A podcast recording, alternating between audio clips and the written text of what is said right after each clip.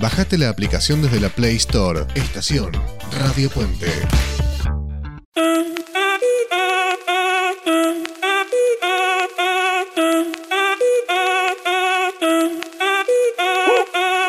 Si el ritmo te lleva a mover la cabeza, ya empezamos como es. Mi música no discrimina a nadie, así que vamos a romper. Toda mi gente se mueve. Mira el ritmo como los tiene. Muy buenas tardes, bienvenidos a Italiatinos, el programa de radio para la comunidad latina en Italia y Europa.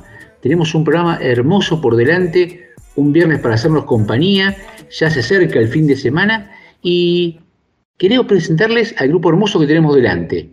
Fernando, Florencia, ¿cómo están? Buenas tardes. Hola Carlos, hola equipo, hola oyentes. Eh, bien, todo bien, ah, vino el frío, así que eh, finalmente, porque hubo una semana donde hizo mucho calor como en verano, una ola de calor, terrible en toda Italia, eh, que era normal, todo el mundo me decía que era normal, y ahora vino un poco más la temperatura que corresponde a esta época del año. Nos corremos un poquito hacia el mar y nos encontramos con Sabri, porque si hay mar está Sabri. En mar, que Sabri, ¿cómo están las cosas? Hola Carlos, hola a todos, ¿cómo están? Eh, ah, por acá muy bien. Eh, esta semana fue una semana que hemos tenido un susto el día miércoles. Eh, como ya se habrán enterado, bueno, no sé si se han enterado los que están aquí seguramente, los que están fuera de Italia tal vez no, hubo un sismo de 5.7 eh, y bueno, fue el epicentro entre Rimini y Ancona. Estamos un poquito más abajo nosotros en San Benedetto, pero igual eh, se sintió. Yo no lo sentí, pero mucha gente de aquí de San Benedetto sí lo sintió y bueno, más al norte sí que, que fue más fuerte. Chicos, ustedes están bastante cerca geográficamente de Sabri. ¿Cómo, cómo pasó por ahí? Realmente un susto. Eran las 7 de la mañana, eh, estábamos esperando que suene la alarma, en realidad estábamos durmiendo y se empezó a mover todo. Eh, se sintió bastante, bastante fuerte acá. Eh, estamos más cerca de lo que serían Cona y eso nosotros. y sí, un susto. Fernando un poco como que no se terminaba de despertar y no terminaba de caer en lo que estaba pasando. Y yo me empecé a asustar y, me levanté y qué sé yo, y cuando ya me levanté y empecé a entender todo lo que estaba pasando, ya paró. Así que no fue tan grave, por lo menos, pero eh, sí un susto porque era la primera vez que eh, sentimos una cosa tan, tan fuerte. Por suerte no hubo daños estructurales en ningún lado. Hubo un par de daños estructurales. Pero acá en el pueblo. En el, bueno, en el pueblo no, eh, cerca de Ancono o Pésaro, creo que era pero nada muy grave, digamos, cosas, ningún herido, ningún muerto, nada, así que eso se agradece mucho. Sabri, vos que llevas los chicos al colegio, ¿hubo alguna interrupción de clases? ¿Se siguió todo normal? Eh, claro, las clases en la escuela pública estuvieron suspendidas y los chicos en realidad, como fue a la mañana temprano, eh, los chicos han ido a la escuela, han estado uno o dos minutos en la escuela y se han vuelto a sus casas. Eh, mis niños que van a, otro tipo de escuela que no es pública, eh, sí han tenido clase, porque de verdad, como dice Flor, no hubo daños estructurales. En la estación de, tren de, Ancona sí he visto fotos que ha, habido paredes un poco destruidas, pero eh, como dice Flor, ningún muerto, ninguno. Y acá en San Benedetto no hubo ningún daño estructural, entonces, bueno, si las escuelas por protocolo cierran cuando hay sismos, así sea bajísimo el sismo, cierran porque tiene que ir un, inspector a, dar el ok y ya mañana vuelven de vuelta a las clases. Chicos, una, una pregunta que, me, que me, daba vueltas el otro día. Eh, ustedes contaban, estamos en época de verano, así que a la noche estáis cálidos, muy hasta lindos ahí afuera para, para poder tomar un poco de fresco, ¿no? Eh, esas reuniones que se hacen siempre cerca de su casa, ¿se siguen haciendo en, invierno? ¿Se reúnen en casas o no se reúnen? Bueno, Eh, no, no se están juntando en, la plaza, o sea, nos estamos juntando todos en casas. Por lo general en la casa que está acá abajo de la nuestra, eh, muy lejos, muy lejos, ¿no? Eh, y sí, estamos yendo a comer una o dos veces por semana con, con el grupito de amistades más cercanas, y somos siempre siete, ocho, más o menos, que siempre se juntan a comer, cada uno pone algo o a alguien le regalan aceite de oliva, porque en esta época todo el mundo está haciendo el aceite de oliva nuevo. eh, con las olivas que recogen. Entonces nosotros también nos regalan el aceite. Entonces o llevamos nosotros el aceite y hacemos unas crostatas. O, o cocina algo el señor de la casa y nosotros llevamos el postre o así. Sí, sí, la verdad que es muy lindo. Pregunta, eh, en Argentina el aceite de oliva es una opción más. Eh, acá es como omnipresente. ¿A ustedes les gusta? ¿Se acostumbraron? Porque son un aceite fuerte, con mucho gusto. Eh, el aceite de oliva de acá es totalmente diferente al aceite de oliva de Argentina. Eso es muy loco. Hoy justo estaba pensando que si una persona de acá de Italia va a Argentina a vivir un, tiempo, eh, se la va a ver difícil, porque acá se usa encima, casi toda la cocina está basada en, en aceite de oliva. Eh, y la verdad que sí, es otro mundo y es riquísimo. Es, totalmente otra cosa. La otra vez estaba hablando con mi familia por, por videollamada y les estaba mostrando los aceites de oliva que nos regalaron. Eh, nos regalaron todos un, una- un litro más o menos de aceite de oliva de su producción acá, entonces tenemos como cinco botellas de aceites de oliva diferentes. Y la, la opacidad que tiene, o sea, no es transparente, es otra cosa. No, no, no, no tiene nada que ver. nada que ver, no se ve. El, el- agarraba el frasco de vidrio y mi mano no se veía a través del aceite. Para que se den una idea a los oyentes de, de la diferencia que hay. Sí, sí, tiene una densidad que uno no está acostumbrado a ver. Eh, en a veces en Argentina uno ve uno pálido, verdecito claro, y esto es denso, y el perfume que tiene es otra cosa. Eh, de hecho, hay un, hay un mapa de Europa que está dividido en dos colores, verde y amarillo. Todo el sur es verde, que es España, Italia y Grecia, donde hay aceite de oliva. Y el norte es amarillo porque hay, hay manteca. Sí, sí, acá no se cocina tanto con manteca, se cocina todo con aceite de oliva. Es Claro. más, eh, yo voy a trabajar en una casa donde tengo que cocinar y no hay manteca, nunca hubo manteca, es una locura. Pero aceite de oliva con cualquier cosa es rico.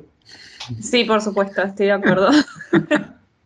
Bueno, le damos un saludo a Aldo que está como loco, que ya está con un pie en el avión para venir a buscar aceite de oliva, porque él también es de buen comer. Le agradecemos por estar al lado nuestro y ayudarnos a compaginar este programa para que salga tan bien y ustedes lo escuchen tan lindo.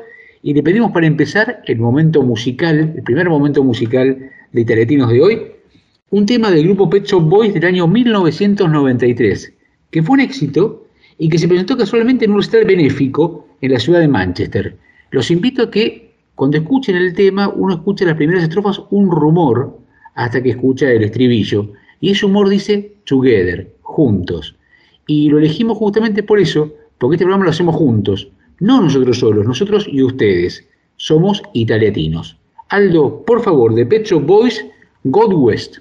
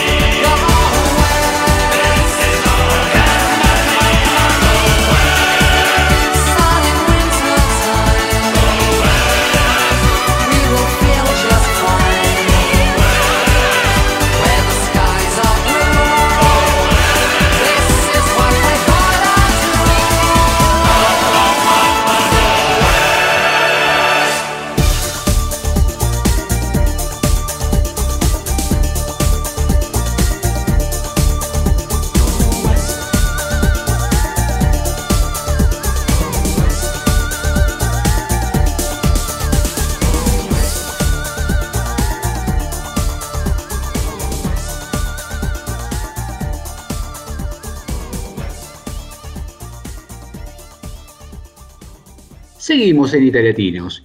Y este es el momento de las chicas. Pero antes, por favor, Emi, ¿nos podés leer nuestras vías de contacto? Sí, por cierto, pueden comunicarse a través del email italiatinosradio.com o a través de WhatsApp más 39 34 63 05 96 21 o a través de Instagram arroba italiatinos. Muchas gracias, Emi. Este es su momento, chicas. Hola. chicas. Hola chicas. ¿Cómo están? No saben, bien. No saben que el lunes de, de esta semana mis vecinos encontraron un gatito. ¡Un negro! Creo que lo llamó otro gatito, no se sabe. Que tiene, entonces no se dieron comer, lo llamamos y la llamamos Luna, porque es una nena. Y como era toda negrita, bueno, me encantó. Luna, como la noche. Y bueno, otro se llamaba Raya, que es un poco más grande y se fue, no sé, no sé a dónde se fue, ya se va por los barrios. ¿Y era simpático que digamos el gato o no? Era muy cariñoso, porque aparte como que vos le ponías la mano así, así como que se dejaba acariciar y aparte se acariciaba en tus pies cada dos segundos, así que yo casi que la piso. Da. Ustedes saben una cosa, yo les tengo una pregunta. ¿Gatos o perros? Eh, buena pregunta, a mí me gustan los dos. A mí también. Em, yo definitivamente gato porque si digo perro mi gato me mata. Bueno, pero quisiera decir, entre paréntesis, gato, gato que dice Bau. El gato que dice Bau. Eh, El lobo, el lobo. El lobo. quisiera ser tipo lobo, no se sabe. Quería El ser lobo que dice Bau. gato. Oye, pero qué, Un lobo gato. eh. qué suerte que tenés vos en mí, que te viene un gato simpático, porque el mío no sabe. Yo voy a escondidas a agarrar, por ejemplo, Ese no es mi un cara. Bueno, no, pero ya, em, qué bien que conociste un gato simpático, porque mi gato, ya te cuento, siempre que voy a agarrar un chocolate a escondidas, mi gato está ahí siempre para decir miau y que mi madre aparezca. Ah, no, pero después cuando él me muerde, no, la culpa la tengo yo. Ah. Y en vez, mi gato, el primero que era negro, pero es un hombre, que ya ahora Mm. era todo agresivito. Igual era cariñoso porque, aparte, apenas nació mi hermano cuando tenía frío en los piecitos, él se ponía en los piecitos ahí acurrucadito, como él siempre estaba calentito, se ponía en los piecitos de mi hermano y se dormía. Ay, qué bonito. No puede ser. Igual sí, bueno, alguna vez decía. bueno, muerde el pie. a, a mí yo apenas lo tocaba como que se iba, me miraba tipo. mm, no me- Ya si el gato te mira así, tipo, ¿vos qué estás haciendo? A mi comida. Ahí vos ya sabés que o, o es que se va a ir, o es que va a saltar a tu cara y te va a pegar un, un rajuñazo que no sé, o te muerde. O te muerde. Ah, eso contámelo a mí. Ah. A mí. Yo estoy llena de moretones y también si te interesa de rajuñones, de mordidas. Si querés te cuento algo más de este gato, ¿no? El otro gato que se llama Raya, que es una nena, se llama Raya y prácticamente para afilar las uñas, un día comenzó a hacer tac, tac, tac. O sea, en realidad casi siempre cuando yo vengo, me siento en un sofacito que hay y tipo ella me viene encima, me hace así. La cosa es que después no, no me deja ir, es como que yo tipo, me quiero dar, bueno, ya, te corre y tipo ya, mm, se- pone así. El otro día mostró su, su increíble culito con la, la colita así, se sentó arriba, arriba de mi cara, se, se sentó así, eh, se sentó, se sentó tipo, que ya, eh, y tipo aparte que los gatos se, se estiran las uñas, hacen crack, Ah, sí. así en las sí. telas, y tipo, estaba en mi cama el otro día, o bueno, lo hace siempre, hace tac, tac, tac, tac, y después yo, yo me siento así de un abracito y comienzo a hacer tac, tac en, en mi pantaloncito. Ay, no.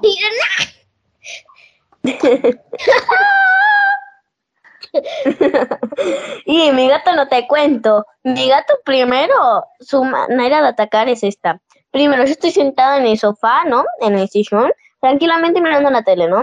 Él se asoma por ahí por el sofá, como diablito, y me mira con una cara de asesino que no te imaginas. Siguiente paso. Siguiente paso. Después lo que hace es acercarse poco a poco, que parece que se va a caer en adelante en, en cualquier momento, pero no. Y, y después ya se asoma así, se prepara, adelanta la cabeza y como te descuides, chao, chao. Tu dedo se va al cielo.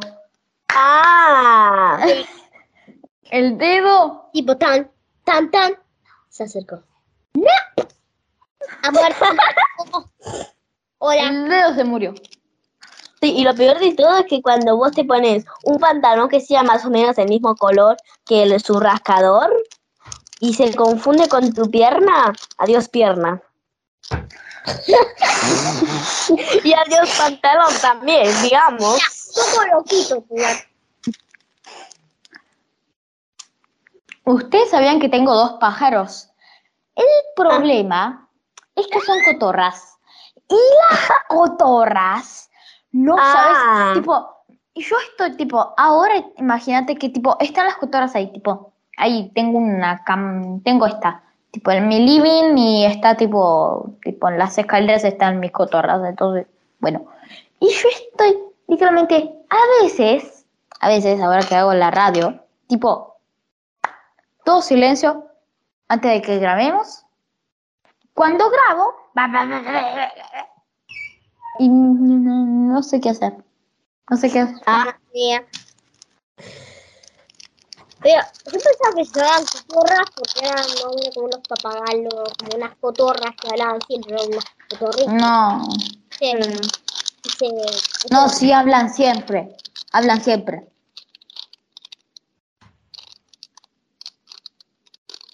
Y, Y bueno, ¿qué se le va a hacer? Ay, lo peor de todo de los gatos es cuando están por ahí eh, jugando tranquilamente y duermen como angelito y voy a decir, ay, no sabes qué lindo, no te cuento, hermoso cuando duermen. Cuando se despiertan y le agarran los cinco minutos de locura, eso es cinco minutos de locura, literalmente tu casa parece la Segunda Guerra Mundial. Ay, no.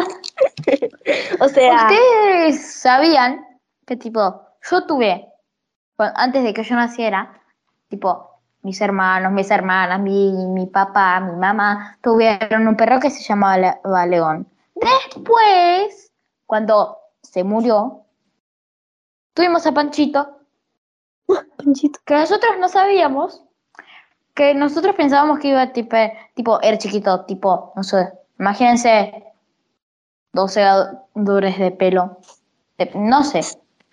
No, no, Imagínense que un manchito, no me acuerdo qué marca es. Pero nosotros cre- creíamos que iba a crecer grande, grande, grande. Pero no, quedó siempre así, chiquito, apichito. Eh, Y un día, Es una hombrecita recontra bien chiquitito. sí, Y, o sea, a ver, Guadalupe, vos que tenés un zoológico, me dec- me decís que tenés un gato, ¿no? Sí. Después me decís que tenés un perro. Después me decís que tenés dos cotorras. Dos cotorritas. No, espérate, ahora lo que le falta es un pez y una lagartija. Y también un león, ya que está moda. Ah, No, sí, de momento, ¿no? Justamente, el primer perro que teníamos que era León, que se llamaba León, lo llamamos, me dijeron que lo llamaron León, yo, eh, cuan- antes de que se muriera yo era bebé, así que, así que, yo no sé. Mm, Supuestamente era grande, no, grande como cualquier perro, grande, como. Grandecísimo. Grande, grande. grande, grande, grande como una mesa, Ok. Imagínense que parecía un caballo, yo me podía subir. Imagínense.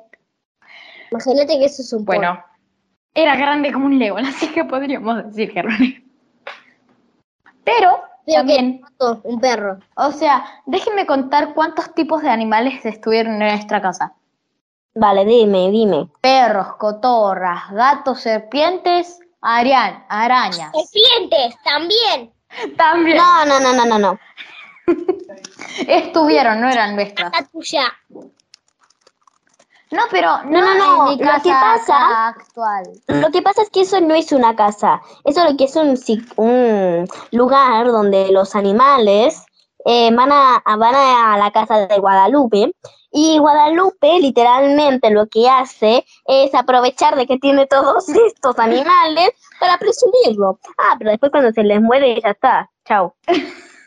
No, pero el problema es que, es que mis papás y mi mamá siempre compran animales, así que. Ah, no, pero pará, decirles, pará de comprar animales, que si no se nos va a llenar la casa de pulgas. No, no, no, porque todos, desde hasta el gato, el perro y la serpiente, que estuve ahí entre medio, Sí. esparcida, que fueron dos en realidad, y dos arañas. Ah, no, no, no. Entonces- Ay, Dios mío. Chan, chan, chan. Pero al final no nos mordieron las serpientes porque mi papá agarró una rama. Bueno, no una rama, rama, ya me generaron. La agarraron, la pusieron en una bolsa, la tiraron para el otro pueblo. Porque estaba tipo, mi pueblo, una barrera gigante de fierro que estaba la, la reja esa eléctrica. Bueno, la lanzaron para el otro pueblo y no sabemos dónde quedó la serpiente. No sabemos. Bueno, sí. Es que eso pasa. Porque si no después, un día que la ¿En la bolsa? ¿O la en la bolsa. Sí, pero la cerraron la bolsa. Sí, la cerramos, claro. Y bueno, pero así no se puede liberar. ¿Para qué vas a querer liberar a la serpiente? Y bueno, porque me da pena. Igual sí. Y ah, bueno, eh, bueno, no a. Emi porque le, a Emilia, a Emilia porque le da pena. A Guadalupe no sabe. Y yo porque es un animal y necesita estar libre y punto pepino. Ya está. Se acabó. Pero, o sea, después de los dos perros, que entre medio de los perros, el entre medio del perro y el gato, que pasaron unos años, unos cuatro años, Unos siete años. Ahí está mi gato. Ahí vino mi gato. Ahí vino mi gato a morderme el pie. Aprovechamos, Aunque chicos, no que viene el gato, aprovechemos, vamos en auxilio de Valentina para que pueda salir corriendo y que el gato no le muerda ni le coma el pie. Así que, Gracias. exactamente.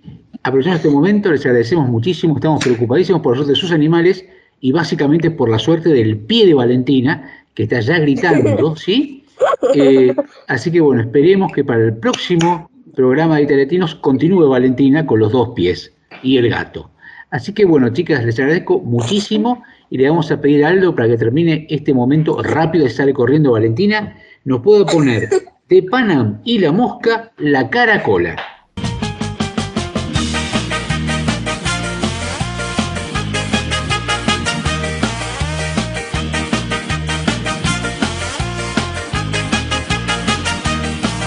Caraculi, culi, culi, culi, culi, culi, la. Es mejor reírse, es mejor cantar. Caraculi, culi, culi, culi, culi, culi, la. Si no cambias la cara, cosquillas te hago ya. Yo nunca entendí por qué nunca te reís y la cara se te vive alargando. O todo lo que miras para el revés. Rezongas y la trompa te estás pisando. ¡Qué pesado! Por suerte encontré a un sabio caracol que tenía a su mujer en ese estado. Con su canción encontró la solución. Y ahora toda caracola que la escucha dice pucha, pucha, pucha, si reís vivís mejor.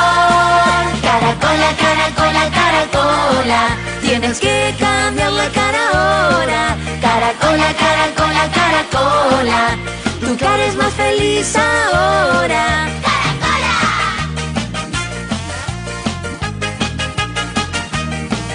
Caraculi, culi, culi, culi, culi, culi, la. Es mejor reírse, es mejor cantar. Caraculi, culi, culi, culi, culi, culi, la.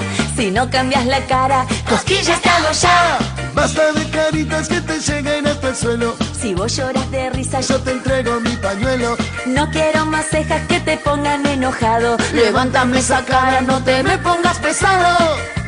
¡Qué pesado! Tenés que hacerle caso a mi amigo Caracol, que tenía a su mujer en ese estado. No me digas. Él con su canción encontró la solución y ahora toda caracola que la escucha dice pucha, pucha, pucha, si reís vivís mejor. ¿Y cómo dice? Caracola, caracola, caracola, tienes que cambiar la cara ahora.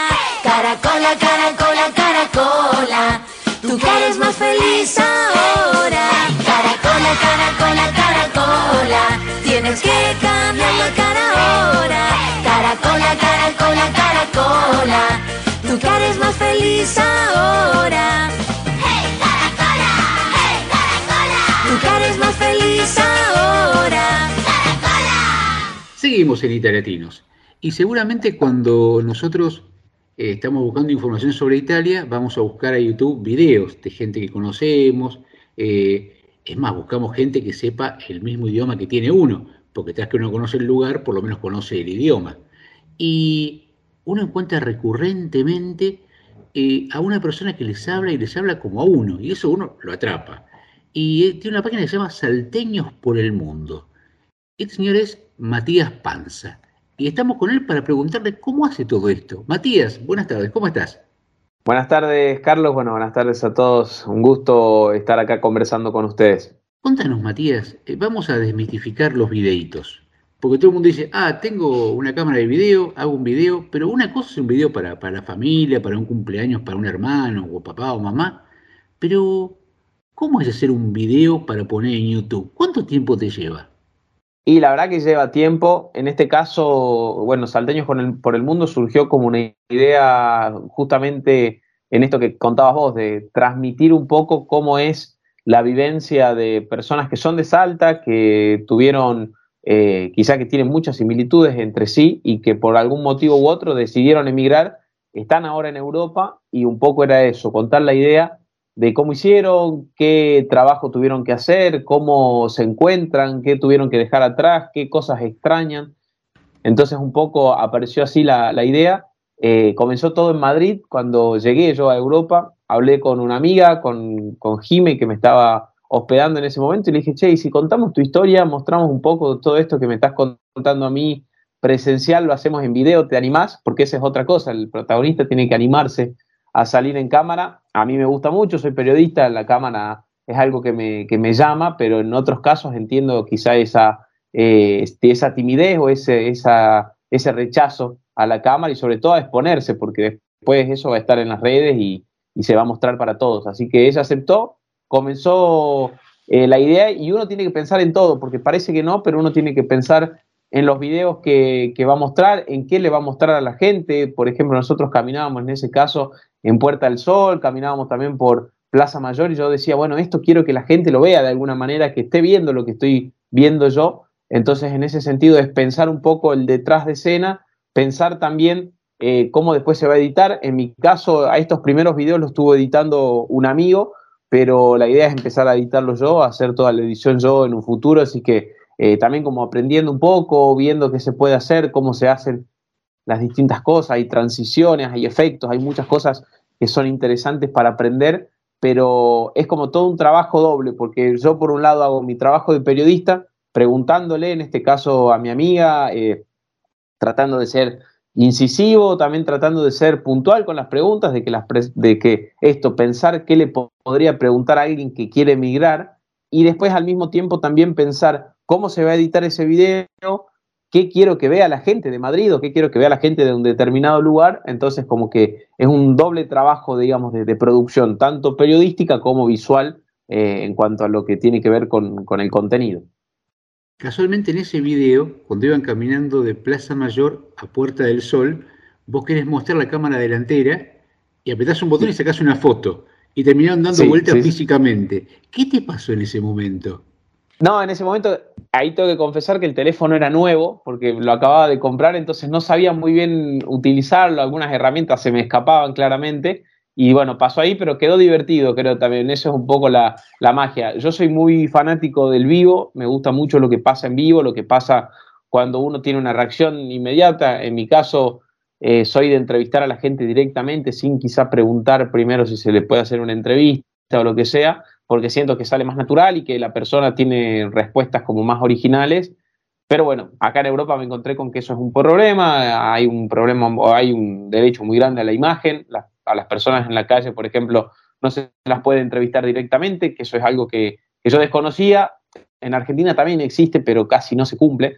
Eh, y acá, en cambio, si uno va directamente con una cámara, una persona en la calle y la quiere entrevistar, va a ser muy, eh, va, va, va, a recibir un rechazo muy grande. Así que hay que tener cuidado también con eso.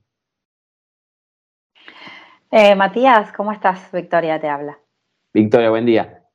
Buen día. Quería preguntarte algo. Se te escucha súper joven, pero si nos remontamos 10 años para atrás, 10 años atrás, Matías se imaginaba ya periodista y se imaginaba ya en Europa o eran otros tus sueños de, aquel momento?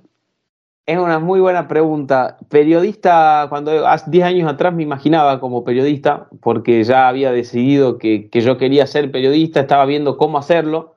Ya trabajaba, de hecho, trabajaba en Salta en un canal de televisión, estaba trabajando en un, en un programa que cubría el fútbol de, inferiores, de, del fútbol infantil, digamos. Así que como periodista me veía, estaba viendo cómo lo hacía y dónde lo hacía, porque en un primer momento estaba la posibilidad de estudiar en La Plata, eh, estaba la posibilidad también de irme a Buenos Aires, eh, también la posibilidad de quedarme en Salta, pero yo desde chiquito siempre como que quise no irme de casa, pero sí conocer y descubrir nuevos mundos, así que tenía claro que me quería ir de, Salta para, hacer esta experiencia universitaria y así apareció la Universidad de San Andrés, conseguí una beca para, cursar mis estudios, así que terminé viviendo en Victoria, en un lugar que sí que, si me preguntás, hace, ni siquiera hace 10 años lo pensaba, vivir en Victoria, no, no sabía dónde estaba Victoria, no sabía lo que era San Isidro, no sabía lo que era la General Paz y de repente fue todo un descubrimiento. Y, y bueno, así a, a estudiar comunicación, eh, después me formé como periodista también y, y, y hoy estoy acá en Europa ya empezó a mutar, digamos, cuando estaba en la universidad, este, como estas ganas también de, de seguir descubriendo el mundo y en eso estaba, eh, claro. por supuesto, Europa y apareció eh, el continente europeo como una, una, respuesta posible a esas preguntas de, de, conocer el mundo y también de conocer nuevas cosas. Hablando de formación, hay como una, una guerra o una, un enfrentamiento solapado entre los licenciados en ciencias de la comunicación y los periodistas porque unos dicen de los otros que están demasiado formados en la teoría y otros dicen que tienen nada más que práctica, ¿no? Vos te formaste teóricamente, hiciste un máster en periodismo, pero ¿dónde conseguiste la práctica, que es el día a día del periodista? Bueno, eso fue algo eh, complejo porque, o sea, te digo, yo cuando era más chico, cuando, cuando estaba en Salta al inicio, comencé a trabajar como periodista. Hice mis, digamos, prácticas que no eran prácticas. Trabajé en radio, trabajé en televisión, eh, cubría estos partidos. Era un periodismo claramente mucho más amateur, que no era pago, donde yo lo hacía por apasión al periodismo, pero como que yo venía con esa experiencia previa. Después la universidad fue un parate que para mí significó un parate como alejarme un poco del periodismo porque fue hacer comunicación, estudiar. Eh, yo estudié en la Universidad de San Andrés, que eso implicaba eh, mantener esta beca que les contaba, entonces implicaba estar estudiando mucho tiempo, no tener la posibilidad de trabajar al mismo tiempo. Eh, sí hice algunos trabajos, por supuesto, porque me cuesta mucho quedarme quieto, pero no eran trabajos quizá vinculados al periodismo. Entonces fueron como cuatro años que yo siempre los catalogo como cuatro años de pausa, porque me alejé del periodismo, y, bueno, empecé a vivir en una nueva ciudad, empecé a conocer nueva gente, empecé a hacer nuevos amigos, fue como todo muy nuevo. Y después de repente, cuando decidí hacer la maestría en periodismo, eh, ahí dije, bueno, es el momento de empezar. Y claro, ahí me enfrenté a esta situación, a periodistas que ya venían con muchos años de formación, eh, quizá no universitaria, pero sí formación eh, profesional. Y yo, que tenía en ese momento 22 años, que recién acababa de salir de la universidad, que pensaba que me sabía un montón de cosas y en realidad no sabía nada, eh, y cursé todo ese año en la maestría en periodismo, fue un año en donde también seguía haciendo teoría porque la práctica se veía poco y nada, sí teníamos que hacer algunos trabajos, sí teníamos que escribir algunos artículos, eh, hacer pruebas de cámara, salir a hablar con la gente, pero eran cosas como que no eran del todo profesionales porque eran justamente prácticas. Hasta que me tocó empezar a trabajar y cuando empecé a trabajar, eh, primero lo hice como redactor, tanto hice una pasantía en el diario Clarín, después trabajé en un diario que también pertenece al grupo que se llama Vía País y después arranqué como corresponsal para un medio de Salta. Y creo que trabajando como corresponsal, como reportero para Multivisión, que era el canal, aprendí más que en los cinco años de formación académica, los aprendí en ese año que trabajé en la calle, porque era trabajar con colegas mucho más grandes, poder conversar con ellos, saber cómo se hacía una nota, si llegaba un entrevistado, ir a Comodoro Pi, por ejemplo, a los tribunales y que salga una persona, el abogado de Cristina Kirchner, por ejemplo, declarar todos amontonados, los cámaras, escuchar los gritos, tener el retorno que desde el piso te dicen, Mati, no se está viendo nada, mete bien el micrófono, es como, son muchas cosas que uno en la teoría no las aprende, piensa que es todo mucho más simple y en realidad es otro mundo completamente diferente.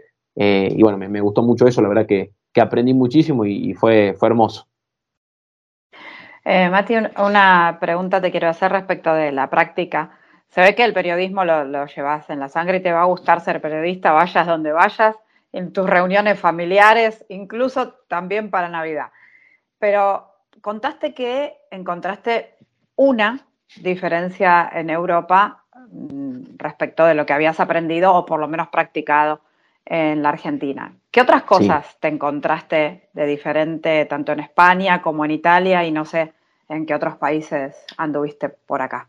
Bueno, mientras estuve viajando, eh, más allá de esto de salteños por el mundo, no estuve trabajando como periodista, fue como más una, fui un observador, digamos, iba viendo, me cruzaba quizá con móviles en la calle y me paraba a preguntar. Eh, obviamente que acá creo que hay mucho más, eh, no sé si decirlo trabajo, pero sí eh, lo, como que hay una, un sostén mucho más complejo y, bueno, digamos, mm. porque por ejemplo, me pasó ver móviles de la televisión española o de distintos medios españoles, en este caso me, pasó en España, en donde no era el periodista y el camarógrafo como suele ser en la Argentina. Había un periodista, había un camarógrafo, había una persona de sonido, había una persona de imagen, había, y eran como cinco o seis personas para hacer un móvil. Y era algo que, claro, llama la atención. Después, en cuanto a la tecnología, era muy parecido porque también usan acá esto que se llama Live View, que es eh, una mochila para transmitir en vivo de distintas partes, que también se lo, usa. Todo esto hablo del periodismo callejero, digamos, ¿no? de la cobertura en, exteriores. Pero después no tuve, por suerte, todavía la, fortuna de, de asistir a un canal o ver cómo se trabaja internamente, pero imagino que también será un poco más, eh, digamos, esto, con más personal y con más eh, personas trabajando. Y algo que sí me llamó la atención y que de hecho es algo que en lo que estoy pensando y trabajando eh, a la hora de, proyectarme acá en Italia, es que en Italia el periodismo está colegiado y es algo que no sucede en otras partes del mundo. con temor a equivocarme, obviamente quizá en algunos países sí, pero digo en la mayoría de países que conocemos o que en el día a día estamos conversando, hablando, eh, el periodismo no es una profesión que esté colegiada, uno no necesita un carnet para ser periodista y para trabajar. Acá en Italia sí, acá en Italia uno necesita formarse, necesita tener, acreditar que trabajó en un medio dos años o pagar un, una maestría y recién puede acceder a lo que se llama una tesera jornalística, que es una, sería un carnet de prensa, pero es un carnet de prensa al que acceden muy pocas personas, eh, al que cuesta muy caro, en el que uno tiene como joven, si es joven, porque por supuesto en la formación uno comienza casi siempre, eh, tiene que formarse y trabajar casi gratuitamente dos años para un medio de comunicación, eh, siempre tiene que ser el mismo, entonces es bastante complejo ser periodista en Italia. Obviamente hay particularidades, hay gente que trabaja en televisión que seguramente no es periodista, pero para trabajar y hacer el trabajo de periodismo y poder hacerlo bien y tranquilo, en Italia uno necesita de, esta acreditación, que bueno, es algo que, realmente no sucede en otras partes del mundo y es bastante extraño. Es una, ley, una, una, una, eh, sí, una legislación que quedó hace tiempo acá en Italia, que nunca lo cambiaron y bueno, que lamentablemente eh, continúa así y esto seguirá así. Pregunta, tu, tu página de YouTube es Salteños por el Mundo, no Argentinos por el Mundo. ¿Qué le pasa a un salteño cuando se encuentra con otro salteño en el medio de Europa? Es una cosa verdaderamente mágica. Eh, es mágico porque eh, me pasó, por ejemplo, cuando fui a visitar a un amigo en Montpellier, en Francia, que de hecho es el próximo capítulo que va a salir. Y, él me dijo, loco me dice, estoy muy contento que vengas. Eh, era un amigo de la infancia, un chico con el que habíamos compartido cuando éramos chicos y que él vivía en Francia. Yo lo contacté de nuevo por, a través de Instagram y terminé parando en donde él estaba viviendo, él estaba estudiando en la Universidad de Montpellier y, y me dijo, es muy loco porque quizás yo me cruzo con argentinos acá, tengo amigos argentinos de hecho, pero no es lo mismo porque no comparten la misma eh, como, como la misma cultura, digamos. A ver, los argentinos tenemos mucho en común, pero va a haber cosas que con un salteño vas a poder hablar que quizás con una persona de Buenos Aires, de Mendoza, de Córdoba, no. Em, cosas simples como la comida.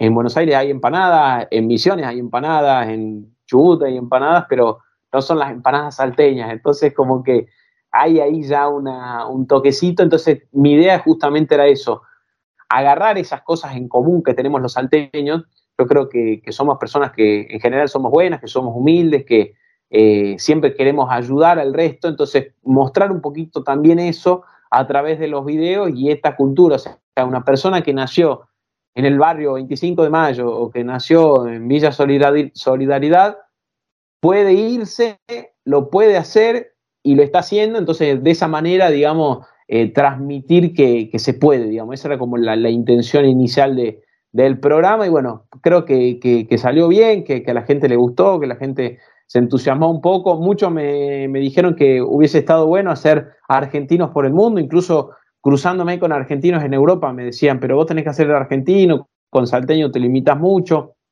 Y yo le dije, sí, lo sé, lo sé que me limito, pero eh, la idea es mostrar cómo viven los salteños, es mi decisión y la, la idea es esa. Pregunta fundamental. ¿Empanadas salteñas se consiguen en Europa? Se consiguen si las hacemos los salteños. ¿A nadie se le ocurrió todavía hacer empanadas salteñas en Europa? Y la empanada salteña solo se consigue si la hace un salteño. Y vos sabés que no, no vi locales de empanadas salteñas. Vi locales de empanadas, lógicamente, sobre todo en España. Pero empanadas salteñas no. Así que creo que ahí puedo llegar a ser precursor. Tengo la receta, bien guardada y, salen muy buenas. Así que por ahí faltan algunos materiales, algunos ingredientes, pero se puede, se puede. ¿Y miel de caña? Miel de caña eh, no he visto. Sé que, llega, eh, que hay algunas personas que la traen, que la venden acá, pero no, no se consigue tanto. Incluso es también difícil conseguirla en Buenos Aires, ¿eh? no es algo que se consiga tan fácil fuera de Salta, es un producto bastante nuestro, es cierto, la, miel de caña, obviamente para comer con un quesillo, pero, pero sí, sí, se complica. No, acá no, no, la conseguí. Vi otros tipos de miel, eh, pero miel de caña no. Y te voy a decir, estás seguro que vos viste muchas cosas que son diferentes a Salta, pero ¿qué cosas encontraste iguales o parecidas a Salta en Europa? Eh, es una buena pregunta. Cosas parecidas a Salta y similares a Salta acá en Europa. Eh, no sé, por ahí en Italia un poco la gente, en el sur, la gente que, te recibe bien, que te acompaña, que, todo el tiempo está atenta que te, encuentres bien, que te orienta en la calle, por ejemplo, eso es algo que sucede mucho en Salta, porque también nosotros tenemos muchos turistas en Salta, entonces como que en las ciudades turísticas sobre todo se ve cómo la gente recibe bien al turista, eh, cómo lo, lo, invita, no a pasar a su casa, pero sí lo invita a conocer su tierra, que se sienta como en casa. Creo que eso es algo que, sí puedo encontrar como símil. Y después, algo que sí va, a sonar un poco curioso. Ahora yo estoy en Perugia, que está en el centro de, Italia, en la región de Umbria, y desde el centro histórico de la ciudad se ve todo, Perugia está enclaustrada en un monte, digamos, entonces se ve todo hacia, hacia alrededor como si fuera un valle. Salta es un valle y se ve y es impresionante y me llama mucho la atención cómo los cerros, las montañas son muy parecidas. O sea, eh, la visión que yo tenía cuando me despertaba en Salta y veía hacia, hacia el extremo, digamos, oeste de la provincia, donde terminaba, digamos, la ciudad, son cerros muy parecidos a los que hay acá en Perú y creo que, bueno, que por algo también elegí, me tiraron los cerros, necesitaba después de tantos años viviendo en Buenos Aires ver algunas montañas, así que, en ese sentido también es geográficamente, digamos, no es tan parecido porque, de nuevo, Perú ya está en una montaña, Salta está en un valle, pero la visión, la vista sí es muy parecida. Te preguntó al comienzo de la entrevista, Victoria, hace 10 años. Eh, de acá a 5 años, ¿cómo te imaginas? Bueno, de acá 5 años eh, me cuesta imaginarme. La verdad que es una pregunta que me estuve haciendo mucho estos últimos eh, meses, estos, estas últimas semanas, porque también son momentos de decisiones. Uno tiene que decidir, por ejemplo, dónde se va a instalar, dónde va a vivir, qué, va a hacer. Em, y en ese sentido es una pregunta bastante complicada. Así que creo que me veo acá en Europa, me veo trabajando en televisión en cinco años. Eh, todavía no tengo claro si va a ser acá en Italia, si va a ser en España si va a ser para eh, en otro país, que probablemente, y no lo descarto, pero me gustaría y me veo trabajando en televisión dentro de cinco años, sí. De eso, de eso estoy seguro, que voy a estar trabajando en televisión. Ante todo, te agradecemos muchísimo por esta entrevista, por habernos abierto tu corazón, tu historia y tus ah, ansiedades y tus sueños. Pero, Matías, cuando está medio nostálgico, e, ese síndrome del domingo a la tarde que, que extraña, ¿qué haces para darte un gusto y para salir de ese momento, ese bache? Bueno, trato para salir así de, los momentos de, no sé si de angustia, uno no es fácil irse, eso lo, digo siempre, no es fácil dejar todo, dejar, en mi caso, bueno, va a sonar raro porque voy a decir dejé mi familia, cosa que no es cierta, pero yo me fui muy joven de casa, yo a los 18 años me fui a Buenos Aires a, estudiar, entonces para yo la tuve ahí como esa primera experiencia de dejar el nido, digamos. Eh, pero es más, pero ahí yo llegué a Buenos Aires, eh, llegué a una cultura parecida, a una ciudad que era monstruosa, pero que era parecida, eh, que eran, había argentinos. Irse del país es distinto porque uno se encuentra argentinos, claro, pero comparte con otras culturas, comparte con gente que habla otro idioma, comparte con gente que por ahí no tiene las mismas estos costumbres o las mismas tradiciones, entonces por ahí es muy difícil eh, e incluso también relacionarse, ¿no? Porque uno piensa por algunos momentos que está eh, como transformándose en una amistad o lo que sea, y por ahí de repente eso termina deviniendo en algo que, no, es no es para nada así, o detalles que por ahí para nosotros pasan eh, desapercibidos, esto de ayudar, por ejemplo, de estar atento al otro, preguntar cómo está, cosas que quizás no se hacen tanto acá. entonces por ahí eso es complejo porque uno también deja su grupo de amigos, en mi caso a mis amigos es a lo que más extraño, creo que extraño más a mis amigos que, que al asado, eh, algo que muchos dicen que el asado lo extrañan. Eh, entonces eso es muy, como muy difícil. Después uno eh, se empieza a adaptar, lógicamente. En mi caso suelo tomar mate, los domingos a la tarde me gusta tomar mate. Bueno, ahora se está empezando a hacer de noche muy tempranito, así que los mates tienen que ser casi después del almuerzo. Pero me gusta tomar mate, me gusta por ahí también escuchar un poco de música. siempre, por supuesto, cuando es época de campeonato, un domingo espero el momento para ver a Juventud Antoniana, que es mi equipo. No me perdí ningún partido jugó a las 4 de la mañana, jugó a las 12 de la noche, yo vi los partidos, así que esa también es una forma de, estar cerquita y, no, alejarse tanto del pavo, y sobre todo los domingos, que es cierto que es un, día bastante complicado. De hecho, el domingo que pasó le escribí a un amigo y le digo, viste, no, es que ya es domingo a la tarde, como diciéndole, es el momento de la nostalgia de la semana. ¿Qué, qué porque Italia es comida, en gran parte es comida y se explica a través de la comida. ¿Qué eh, plato gastronómico, qué gusto qué sabor, qué producto te ha conquistado y has adoptado en Italia? Bueno, eh, al crecer en una casa ítalo-argentina, creo que hay muchas cosas que ya conocía. Eso fue una ventaja porque vine a probar el sabor original, digamos, y eso fue algo hermoso y me pasó sobre todo con una comida que es muy simple, que era una comida que se comía mucho, sobre todo en la época de la guerra, de la Segunda Guerra Mundial, de la posguerra, por supuesto, que era la pasta eh, fagioli, pasta y poroto sería básicamente, que en casa nosotros siempre la llamamos pasta y suraca, que era en el dialecto del nono, y cuando llegué acá yo empecé a insistir, yo quiero comer una pasta, una pasta así, y claro, es una pasta que no se hace en un restaurante, que uno no la va a encontrar en, en un restaurante, y de hecho cuando estuve trabajando, uno de los chefs me dijo, yo te la hago, y fue emocionante porque realmente la probé y tenía un gusto muy parecido al gusto de la pasta que hacía mi nona. Eh, entonces fue, o sea, estar a 10.000 kilómetros de distancia comiendo una comida que comía en casa, pero que era original de acá y fue como una mezcla de sabores completamente hermosa. Creo que, bueno, definitivamente eh, la pasta es la respuesta y después la pizza. La pizza acá en Italia tiene otro gusto. Soy fanático de la pizza porteña, me gusta mucho eh, por ejemplo, la fugaceta de la meseta, pero la pizza que se come acá es una cosa que es extraordinaria. O sea, la pizza y la pasta realmente son como, los caballitos de batalla, por supuesto, de los italianos, pero eh, realmente eh, tienen por qué, porque son cosas extraordinarias y que, que, esto te transportan un poco, en mi caso, a la infancia y también te hacen vivir el país de otra manera completamente hermoso y sabroso, digamos me quedo con este momento mágico en el que probaste la pasta de payoli que te la hizo de onda un cocinero y te encontraste con los sabores de tu infancia, que ahora ha sido un momento realmente mágico. Te agradecemos muchísimo, muchísimo, muchísimo, Matías. Sí, te iba a decir una última cosa respecto a esto, que claro, yo le insistí al chef, haceme una pasta de fajoli para que almorcemos el personal, aunque sea, cela. Y ese día estaba el director del hotel, o sea, el dueño del hotel, una persona con con una cadena hotelera con mucho dinero claramente y comió paste y Estaba contentísimo y repitió dos veces el plato porque dijo que era su, plato favorito. Así que no es, no es, una cosa claramente ya de pobre, es una comida que está incorporada en, en, la italianidad y que cualquiera con el que uno hable te va a decir que la pasta favorita es pasta fagioli, pasta chechi, que sería pasta con garbanzo, son dos de los platos más eh, queridos por los italianos, pienso y me animo a decirlo.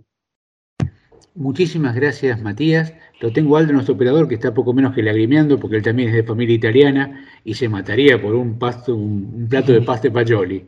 Y para cerrar este bloque tan lindo, buscamos un momento mágico. Musicalmente, eh, cuando es el Super Bowl, el medio tiempo es un momento especial que todo el mundo espera, es un momento que tiene las publicidades más altas del año en Estados Unidos y vamos a poner un temazo que hicieron en el 2016 en el entretiempo Bruno Mars y Beyoncé, Uptown Funk.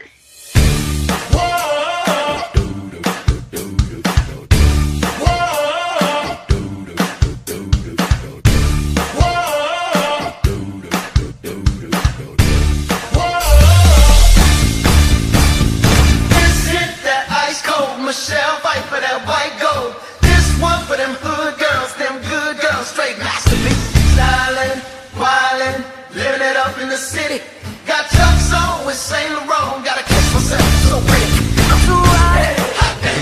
Call the police and the fireman. I'm too hot.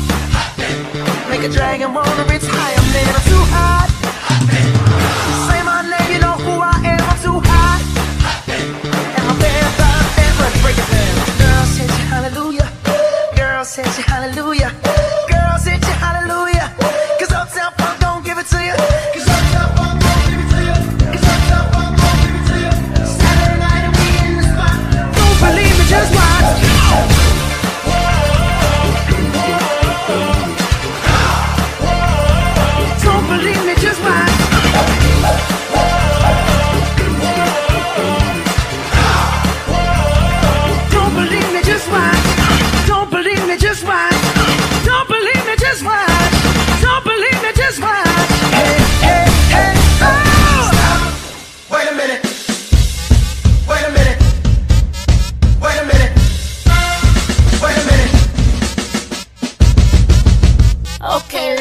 Now let's get information. Okay, ladies, now let's get information. Who to me, you got some coordination. I say, you just might be a black Bill Gates in the making. My daddy Alabama, mama Louisiana. Yeah, you mix that Negro with that Creole, make a Texas Bama. I like my baby hair with baby hair and afro.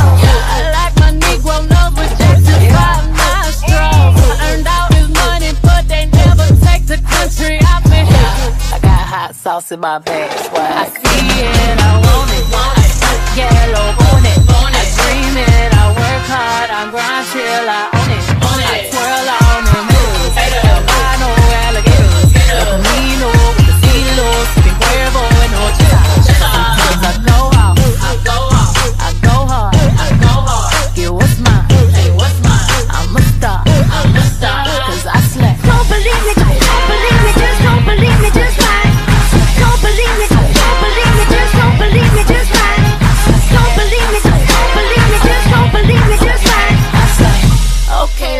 Now let's get information. I say, Fellas, let's get this stadium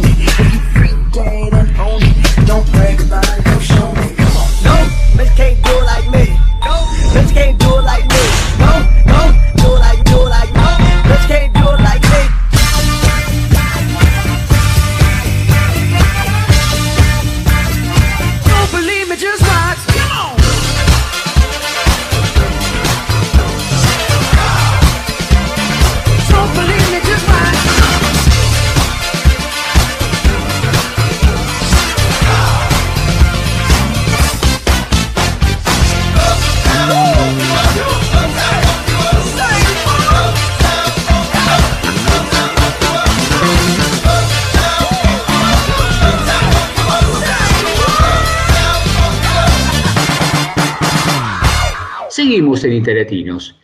Y este momento es un momento central en todo el programa. Vamos a hacer un alto y a buscar, uno diría aprender, pero es más que aprender, porque cuando la escuchamos a ella, siempre nos tiene alguna cosita distinta. Pero, ¿quién es ella? Cuando escuchamos, Ciao amici. sabemos que es Federica. Y esta semana es una semana especial, Federica. ¿Por qué? Sí, es especial porque el martes, el 8 de noviembre, fue mi cumpleaños. El mío cumpleaños. Caramba, caramba, caramba. A las damas no se le pregunta la edad, así que no te vamos a preguntar la edad. No, Pero, bueno. por favor, no se pregunta la edad. Y vos sabés que yo tenía una abuela que nunca decía la edad, ¿no? Y estaba bien. Hasta que un día cumplió 90. Cuando cumplió 90 se lo decía a todo el mundo. Estaba encantadísima que tenía 90. Sí, sí, Acabamos de llegar. Por supuesto. Estaba contentísima. Y contanos, ¿qué peculiaridades hay que nos puedas contar del cumpleaños eh, en italiano? Bueno, antes que nada, le digo que en Italia, bueno, como cualquier lugar del mundo, en realidad nos encanta celebrar, por supuesto, las ocasiones especiales, los aniversarios. Así que aprender a decir feliz cumpleaños es esencial si queremos tener una vida social en Italia más activa. Entonces, hoy les quiero mm, un poco contar distintas formas de felicitar a alguien por sus cumpleaños, eh, ya sea en persona, por mensaje de texto, con una tarjeta, etc. Eh, también le- les enseño a pronunciar deseos de cumpleaños con el verbo italiano, que es compiere, para decir cumplir. Eh, y además, al final, digamos, les cuento algunas tradiciones de cumpleaños en italiano. Entonces, primero, cómo decir feliz cumpleaños en italiano, súper fácil, casi todos lo saben ya. Existen básicamente dos maneras que son buon compleanno, ok, literalmente buen cumpleaños, o tanti auguri. Tanti auguri que, bueno, la traducción literal sería muchos deseos, pero es una manera para decir felicitaciones, digamos, ¿no? Tanti auguri. Estas dos formas se pueden unir y podemos decir tanti auguri di buon compleanno, ¿ok? Que serían muchos deseos para un buen cumpleaños. Luego tenemos variantes de todo tipo, por ejemplo, si eh, están atrasados, feliz cumpleaños atrasado, entonces auguri in ritardo. Eh, eso para los que quieren decirme tanti auguri hoy, lo pueden utilizar, auguri in ritardo, Fede. 100 días más como este, en italiano también se usa, decimos 100 di questi giorni. Mis mejores deseos, mis mejores deseos de cumpleaños, por ejemplo, sería i migliori auguri, i migliori auguri di buon compleanno. Y otra frase muy útil puede ser para decir, espero que todos tus deseos se hagan realidad, que siempre se dice en italiano, spero che tutti i tuoi desideri si avverino. Es es difícil porque está el subjuntivo como, como tiempo verbal, pero si avverino es se haga realidad. Eh, auguri, como ya les dije, se puede traducir, digamos, como deseos em, y se puede utilizar, por supuesto, también para otras ocasiones, como auguri di buon Natale, ¿no? Cuando es Navidad, auguri di buon anno, auguri di buon anniversario, etcétera, etcétera. Em, es muy importante también eh, darse cuenta, si todavía no lo hicieron, que nosotros siempre decimos buon y no feliz. Cioè feliz, que en italiano existe, se dice felice, pero cuando tenemos que desear algo, utilizamos buon, buon compleanno, entonces por esto, non, fe- non felice compleanno. Y contame, ¿son de hacer fiestas importantes, con disfraces, con todo? ¿O eso queda para los chicos y para los grandes ya no tanto?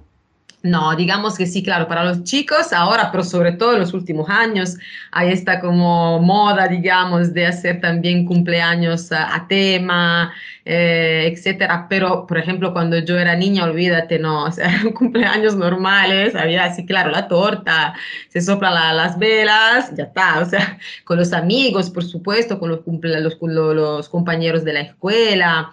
Y para los adultos igual, para los adultos digamos que depende de cada persona, pero usualmente el, el clásico es eh, o salir afuera eh, y ofrecer algo a, los, a los amigos, a la familia, o invitar a tu casa para ofrecer un almuerzo, una cena y por supuesto la torta soplando las, las velas, le candeline eh, y, ya está. Esto es, digamos, después, claro que depende también de cuántos años vas a cumplir. Yo ya no tengo, digamos, esa fantasía de hacer cosas increíbles. En realidad nunca la tuve ni de joven, nunca me gustó muchísimo festejar mi, mi cumpleaños, no sé por qué. Hay gente que es mucho más apasionada, que quiere siempre hacer algo. Yo no soy, digamos, de eso, pero me gusta sí celebrarlo, por ejemplo, con, con mi marido, eso seguro.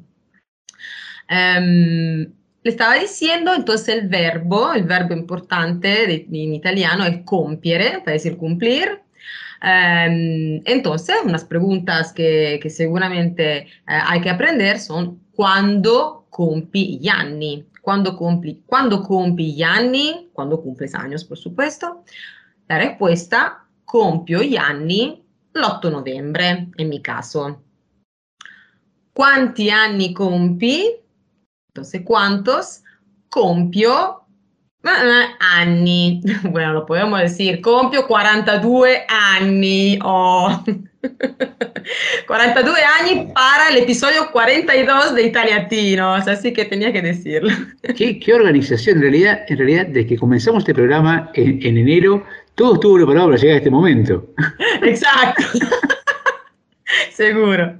Entonces aquí las respuestas útiles, okay, así que anótensela, son non li dimostri, ok, non li dimostri, no parece, no los muestras, digamos, sería la traducción literal. Oppure li porti bene, los llevas bien. O también pueden decir sembri più giovane, que se, te ves más joven, ¿no? Ok, entonces voy, a esperar para, para leer esos comentarios. Pero si dicen deporte bene, significa que sos, eh, digamos, sos un, un, un auto viejo que estás en buen estado. Claro, exacto, li porti bene, no parece, no parece. Luego, por supuesto, la canción que es muy famosa de cumpleaños en italiano es Tanti auguri, tanti auguri a te, tanti auguri a te. Esto es, al final se dice tanti auguri a y el nombre de la persona, Federica, en mi caso. Eh, van a escuchar también otra canción que es, eh, digamos, es menos común para el cumpleaños, más para otra, otra, como graduaciones u otras celebraciones, che è perché è un bravo ragazzo, o sea, porque es un buen compañero, ¿no? Existe también, eh, me immagino in spagnolo. Quindi, perché è un bravo ragazzo, perché è un bravo ragazzo, nessuno lo può negar. Que nadie lo puede negar. Esta, una pequeña curiosidad, se escucha muchas veces en las películas en italiano por, una, por un tema de derechos musicales. Porque tanti auguri, esta es una información que leí hace varios años, tanti auguri tiene un costo de derechos muy alto, digamos. Tiene un copyright. Exacto, de copyright. Entonces, por esta razón, muchas veces en las películas para los cumpleaños se escucha porque es un bravo ragazzo, que le sale más económico. Pero en realidad nosotros en Italia decimos tanti auguri, no decimos, es muy difícil que alguien te cante porque es un bravo ragazzo. Se canta, pero ya le dije para graduaciones o, o otras cosas. Uh, ¿Cómo escribir una tarjeta de cumpleaños? Bueno, simplemente aquí pueden dejar volar su creatividad, pueden escribir algo muy simple como auguri uh, o puedes elogiar la, las, calidades de la, de persona, ¿no? Antes de desearle también 100 di questi giorni, como le dije antes. Um, si quieren eh, desearle a alguien, eh, a alguien algo, pueden usar también la expresión ti auguro, che sería te deseo, ok? Ti auguro. Per esempio, ti auguro di raggiungere tutti i tuoi obiettivi e spero che puedas alcanzar todos tus objetivos. Oppure, ti auguro tanto amore e felicità, mucho amor y felicidad. Al final, por supuesto, se puede repetir buon compleanno, un abbraccio, doble B doble C, eh, un bacio, una C, eh, o también se usa mucho con amore, con tanto amore y el nombre. Eh, por último, las tradiciones italianas de cumpleaños, um, algunas por supuesto son comunes con, en otros países, otras quizás son solo italianas, ahora me, va, me vas a confirmar, Carlos.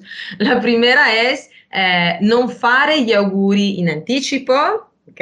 Entonces, puede parecer extraño, pero por supuesto, eh, los italianos consideran de mala suerte. Exactamente, es de mala suerte saludarte antes de tu cumpleaños.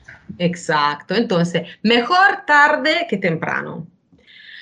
La torta di compleanno, por supuesto no hay cumpleaños sin la torta di compleanno, usualmente en Italia siempre es el, la, la, el festeggiato eh, quien lo elige y lo prepara.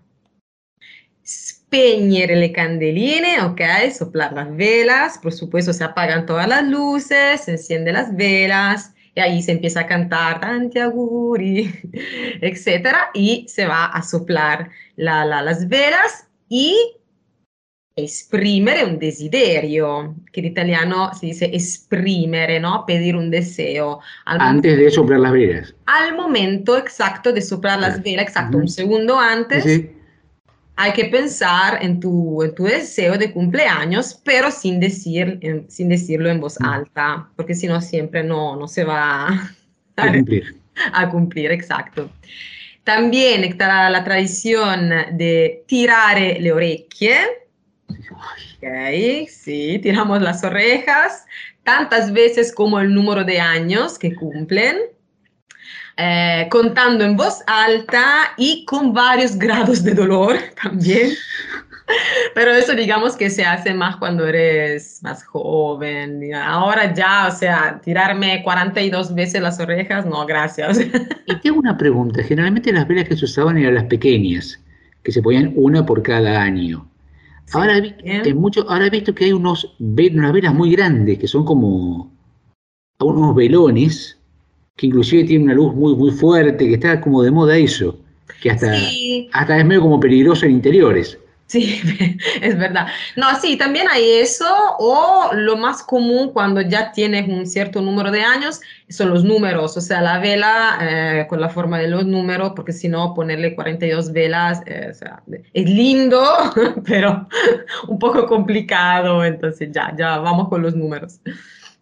Otra cosa eh, de Italia, que en muchos países, por ejemplo, se usa que te regalan comida y bebida, ¿no? El día de tu cumpleaños. En Italia es el contrario, o sea que eh, es el, el cumpleañero o la cumpleañera quien invita los tragos y paga para todos. Eh, por último, compiere 18 anni, cumplirlo el 18 años es el, el- el más grande logro, digamos, en términos de, de- de- de los cumpleaños italianos, porque cuando eres adolescente es un momento importante, sei maggiorenne, Sí. mayor de edad, entonces puedes eh, conseguir tu licencia de conducir, viajar al extranjero sin arreglos especiales, tomar, por supuesto, alcohol. Eh, eso pasa para los varones, pero en, en Argentina, por lo pronto, es muy importante en las mujeres la fiesta de 15 años. Sí, yo sé, eso me lo contaron mucho y lo vi también con mis ojos allá. Acá en Italia no, o sea, no existe. mm, Hay algunas personas en el sur de Italia que pro- como está de moda eh, este tema, entonces hacen las fiestas un poco más con fotógrafos y cosas así, sobre todo, digamos, Sicilia y Nápoles también. Pero de hecho tenés, eh, tenés una organización como si fuera un casamiento. Sí, sí, sí, súper Hay, exagerado. hay- hay unos libros de tapa dura, gruesísimos, con todos los organizadores, luces, eh, los salones, eh, la animación, que, que video, toda una serie de extras, que, es un platal que desde mucho tiempo antes los padres lo vienen pensando, e inclusive eh, si estás en, un grupo de colegio, ya el año anterior empiezan a tomar las fechas. Sí, no, esto, esto para mm, Italia, digamos que en el sur de Italia hay algunas personas que sí le dan mucha importancia y hacen fiestas increíbles, pero realmente exageradas. No es el caso de, no es así en todo el país. Para que lo sepan, acá en Milán, por ejemplo, no se usa. Em, en general, en el norte de Italia, las fiestas son un poco más tranquilas. Exacto. Y, mm, y sobre todo el año, el cumpleaños más importante queda el, 10 el 18, o sea, eso es el raggiungimento de la mayor edad. Yo a los 14, a los 15 no, no, no- ni recuerdo, o sea, hacía fiestas normales, tranquilas, nada, porque no, no es que cambia algo en realidad, ¿no? En tu vida realmente. Eh, listo, entonces ahora son capaces de desearles feliz cumpleaños en italianos, eh, celebrar, cantar la canción también. Eh, recuerden solo que practicar es clave para aprender italiano, así que sal y pide a los hablantes nativos que conozcan, que te cuenten sobre sus cumpleaños, eh, y, y sobre todo eh, no tengan miedo de cometer errores porque como digo, como digo siempre en italiano, sbagliando si impara. Y pueden empezar saludando en todas las redes a Federica, ¿sí? dándole un augurio en retardo, porque ya Ay, pasó el cumpleaños, ¿sí? practican y saben que inclusive si nos llegamos a equivocar, Federica nos va a saber señalar con mucha corrección y con mucha simpatía los errores para aprender, porque de hecho si no nos equivocamos no aprendemos nunca. Correcto, exacto. Y para terminar este hermoso momento, le vamos a pedir a Aldo, que está emocionadísimo soplando las veritas y ya viendo, viniendo con tu regalo, que nos pueda poner de Rocco Han y Boom Dabash, dedicado a vos, fantástica.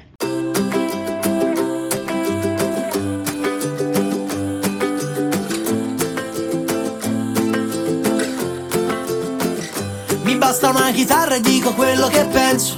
Questi panorami molte volte mi perdo. Questo vento caldo mi riporta a Salerno. Noi due ragazzini andando al mare sul mezzo. Era tutto diverso. Oh oh oh. Non ci vediamo da un pezzo. Mo oh oh. E devo ammetterlo, mi manca un po'. Tornare dove tutto cominciò. Certi amori ritornano. Come le onde del mare. E noi che non siamo stanchi di fantasticare Ma poi basta un momento Guardarti mentre stai dormendo Negli occhi c'è un mondo stupendo Cosa te ne fai dell'America? Ma l'avresti mai detto? Ti sciogli i capelli nel vento Anche se è passato del tempo Tu rimani sempre fantastica Ed io su questa storia ci ho scommesso di brutto. Quindi se poi ti perdo allora perderò tutto. Io che proprio non volevo diventare un adulto. Ci hanno dato il mondo e noi l'abbiamo distrutto. Perciò vorrei tornare come prima Quella mattina. Guardavo il mondo ma da un'altra prospettiva. Con te vicina, una bambina che non è cresciuta più. Certi amori ritornano come le onde del mare siamo stanchi di fantasticare Ma poi basta un momento Guardarti mentre stai dormendo Negli occhi c'è un mondo stupendo Cosa te ne fai dell'America? Ma l'avresti mai detto? Ti sciogli i capelli nel vento Anche se è passato del tempo Tu rimani sempre fantastica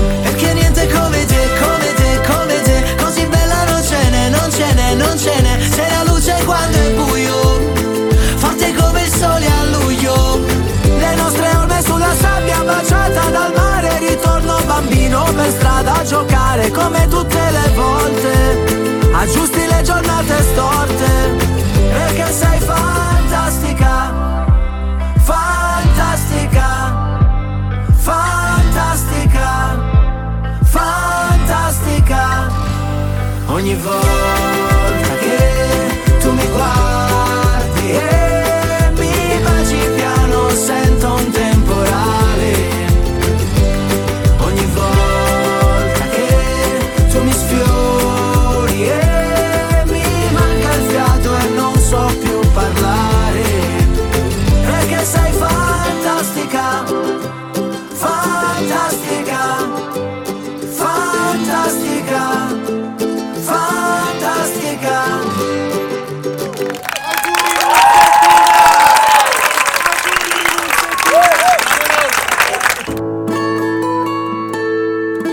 Emprender un nuevo desafío, dejar tu país y tu casa puede generar emociones y pensamientos que no te imaginabas. Haces un esfuerzo por mostrarte bien, pero internamente tenés dudas o miedo de haberte equivocado. ¿Te sentís mal o culposo por creer que te perdés eventos significativos por la distancia? ¿Te preocupa que tus hijos pierdan sus raíces o que no puedan adaptarse o ser incluidos en su nuevo colegio? ¿Alguna vez te sentiste así? Hoy podés contar con ayuda para acompañarte a construir una nueva forma de vida en tu nuevo lugar. Licenciada Verónica Vela Ustegui Goitía. Para contactarse desde cualquier lugar del mundo a través de WhatsApp más 549 11 54 56 20 58. más 549 11 54 56 20 58. Licenciada en Psicología, matrícula nacional 31788. Estar bien aunque estés lejos de casa. Here comes the sun.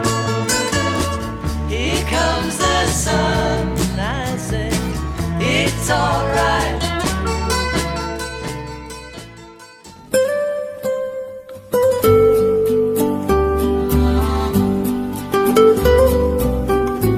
Seguimos en Italiatinos. Sabri, por favor, ¿nos podías dar nuestra vía de contacto? Sí, por supuesto. Se pueden comunicar con nosotros a través de nuestro email italiatinosradio.gmail.com. También tenemos un WhatsApp que es más 39 34 63 05 96 21. Y si no, pueden seguirnos y enviarnos mensajes por Instagram en arroba italiatinos. Muchas gracias, Sabri. Uno cuando llega a Europa quiere empezar, instalarse, conocerse, hacerse uno en la comunidad, pero hay algunas personas que están en Europa, que son latinos, y ya tienen un nombre que es una marca registrada. Uno va a Alemania, habla de Pía Castro y todo el mundo sabe quién es. Pía, muy buenas tardes, ¿cómo estás? Bueno, muchas gracias, qué honor. ¿no?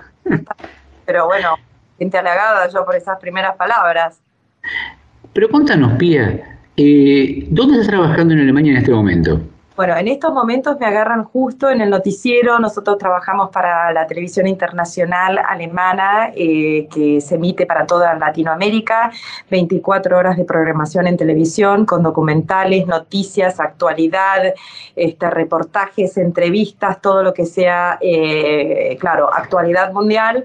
Y ahora acabo de salir del noticiero este, que estábamos cubriendo este, las, elecciones legislativas ahora en noviembre este, de Estados Unidos para toda América Latina desde una perspectiva este, europea, desde una perspectiva también con analistas este, latinoamericanos que viven en Estados Unidos sin perder de vista nuestras realidades en nuestro continente. Acabas de decir que das una vista europea, pero vos venís de Latinoamérica. ¿Cuánto tiempo pasó hasta que te hiciste una y te elijan a vos para dar esas noticias con una visión europea? Bueno, eh, buena pregunta. Yo hace muchos años que vivo este, acá en Alemania. Yo creo que mm, si uno quiere tener la visión puramente latinoamericana, se queda en Latinoamérica y se queda un poquitito en el ombligo del mundo donde uno está situado, en su- quizás en su propia burbuja o en su propio entorno.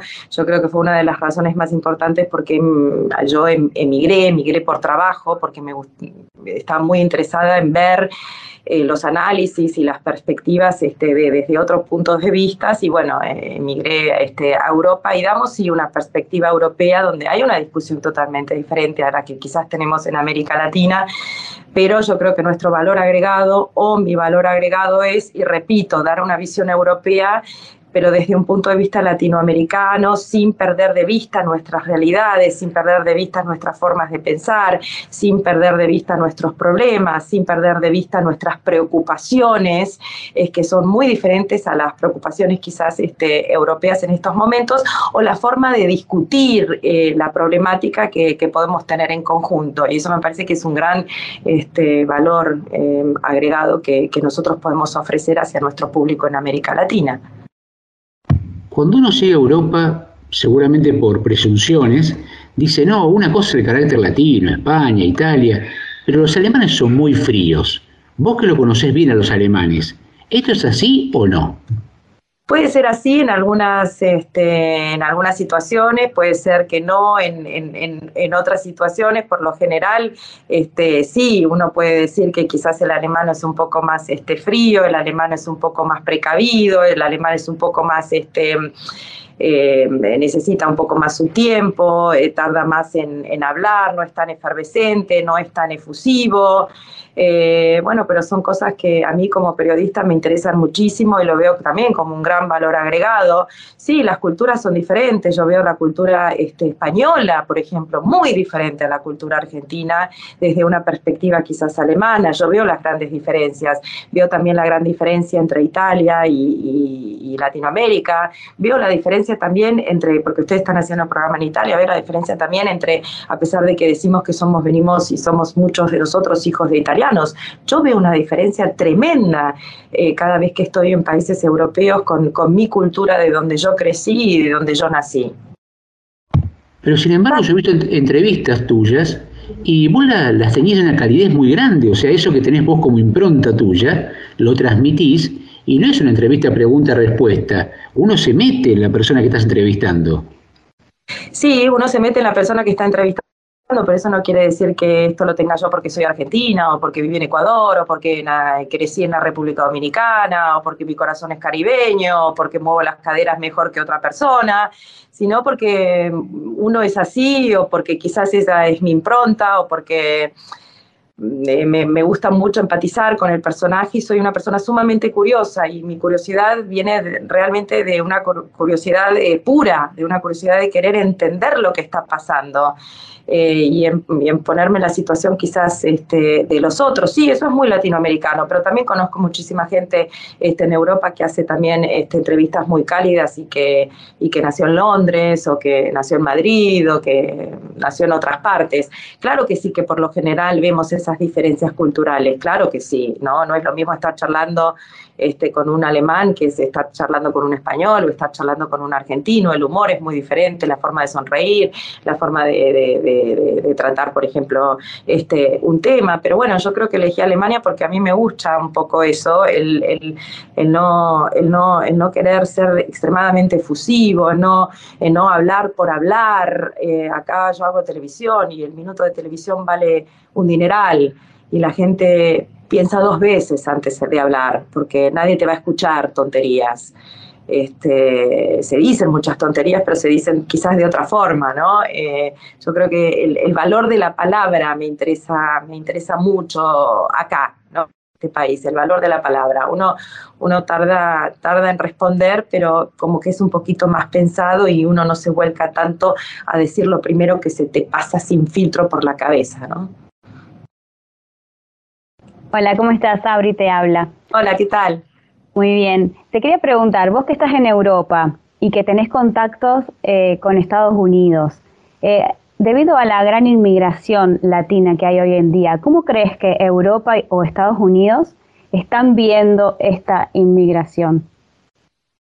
Son, son migraciones totalmente diferentes. Este, la migración de Estados Unidos, dependiendo de qué tipo de migración este, quieras, quieras eh, hablar, tenemos una inmigración que está llega- llegando desde el sur de Me- desde México, que es una inmigración centroamericana, una inmigración de gente que está escapando de la corrupción, de la pobreza, eh, de las maras, de las pandillas de El Salvador, de la extrema violencia, este, de, de- de una situación tremenda, el que realmente in- inicia un camino así, cruzar toda Sudamérica para cruzar después México, es porque realmente se está escapando de algo realmente nefasto.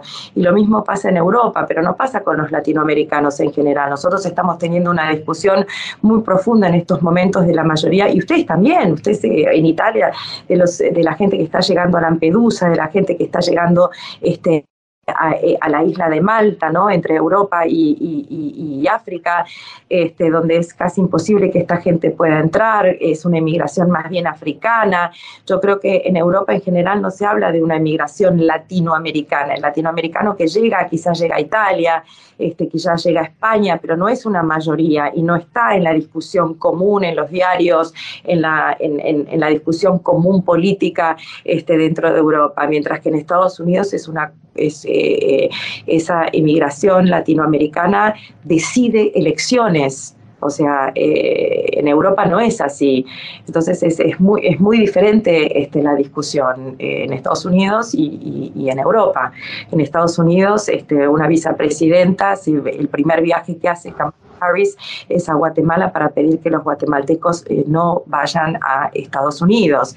Vos no tenés ningún presidente y ningún vicepresidente que diga latinoamericanos no vengan a Europa.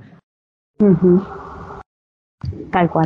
Pía, nos acabas de comentar que estuviste por varios lugares del mundo y recalaste en, en Alemania. ¿Qué te conquistó de Alemania? Eh, me conquistó una ciudad más que Alemania, me conquistó Berlín.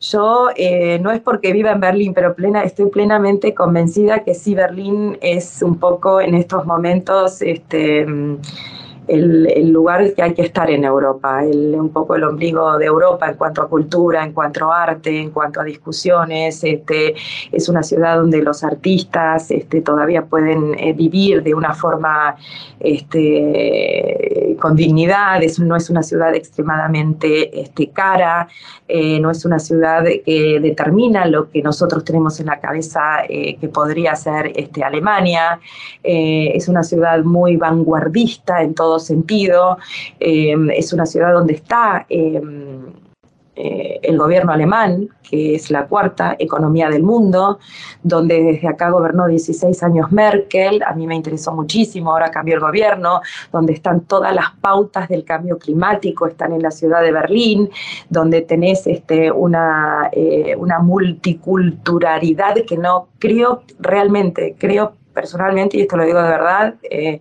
creo que no la tenés hoy en día en ninguna parte de, Europa, así como la estamos viviendo este, en estos momentos en Berlín. Eh, Berlín definitivamente no es Alemania.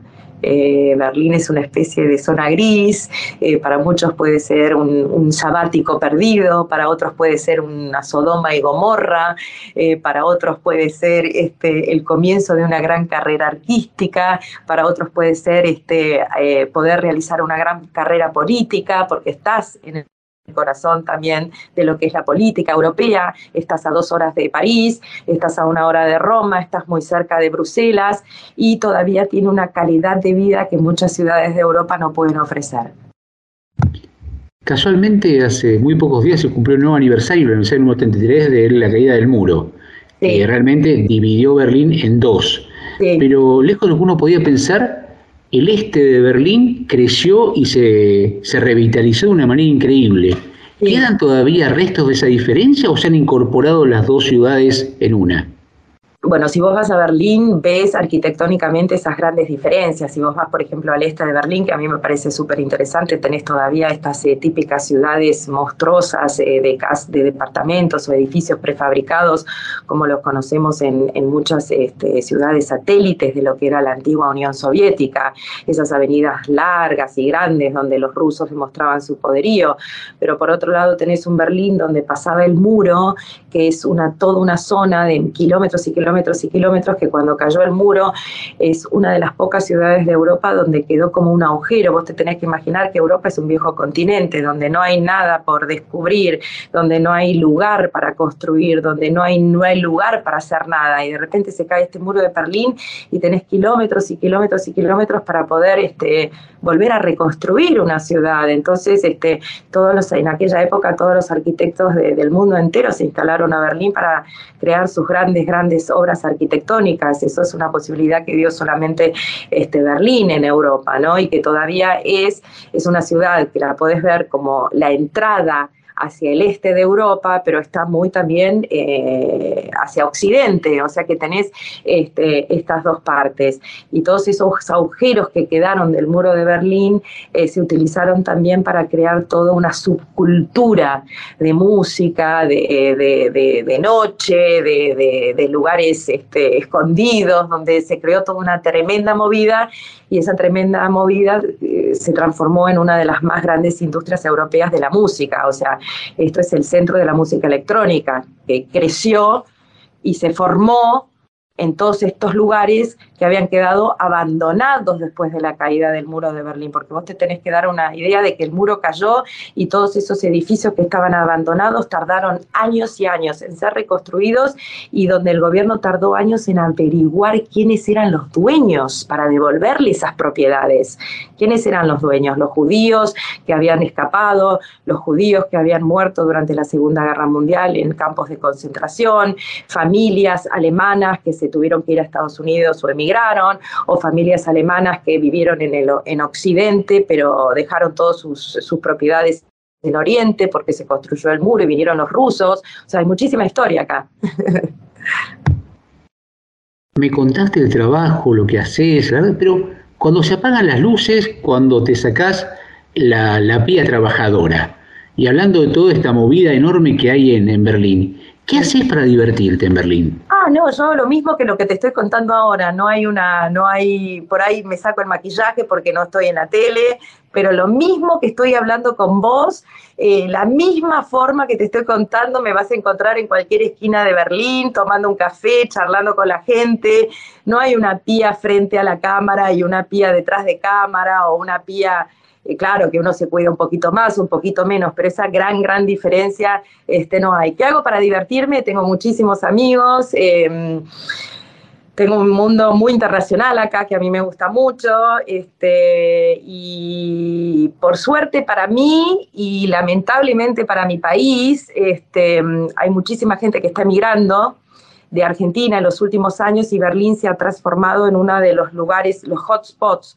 aunque no lo crea, ya no es más Barcelona, ya no es más Madrid, entonces el que puede emigra un poco más allá, ¿no? La gente que está más especializada, en Berlín se está necesitando muchísima gente de, la industria del IT, es, eh, muchísimas startups, eh, el que habla bien inglés y el que tiene alguna formación un poquito más especial del denominador común, pues eh, realmente elige Berlín, es una ciudad que está muy de moda y lo veo a través de mis redes, ¿no? de mis redes sociales, porque mucha gente me pregunta, piden mucho asesoramiento, yo estoy muy en mucho en contacto con, eh, eh, con la embajada, donde cada día hay más este, argentinos que están llegando a Alemania y a la ciudad.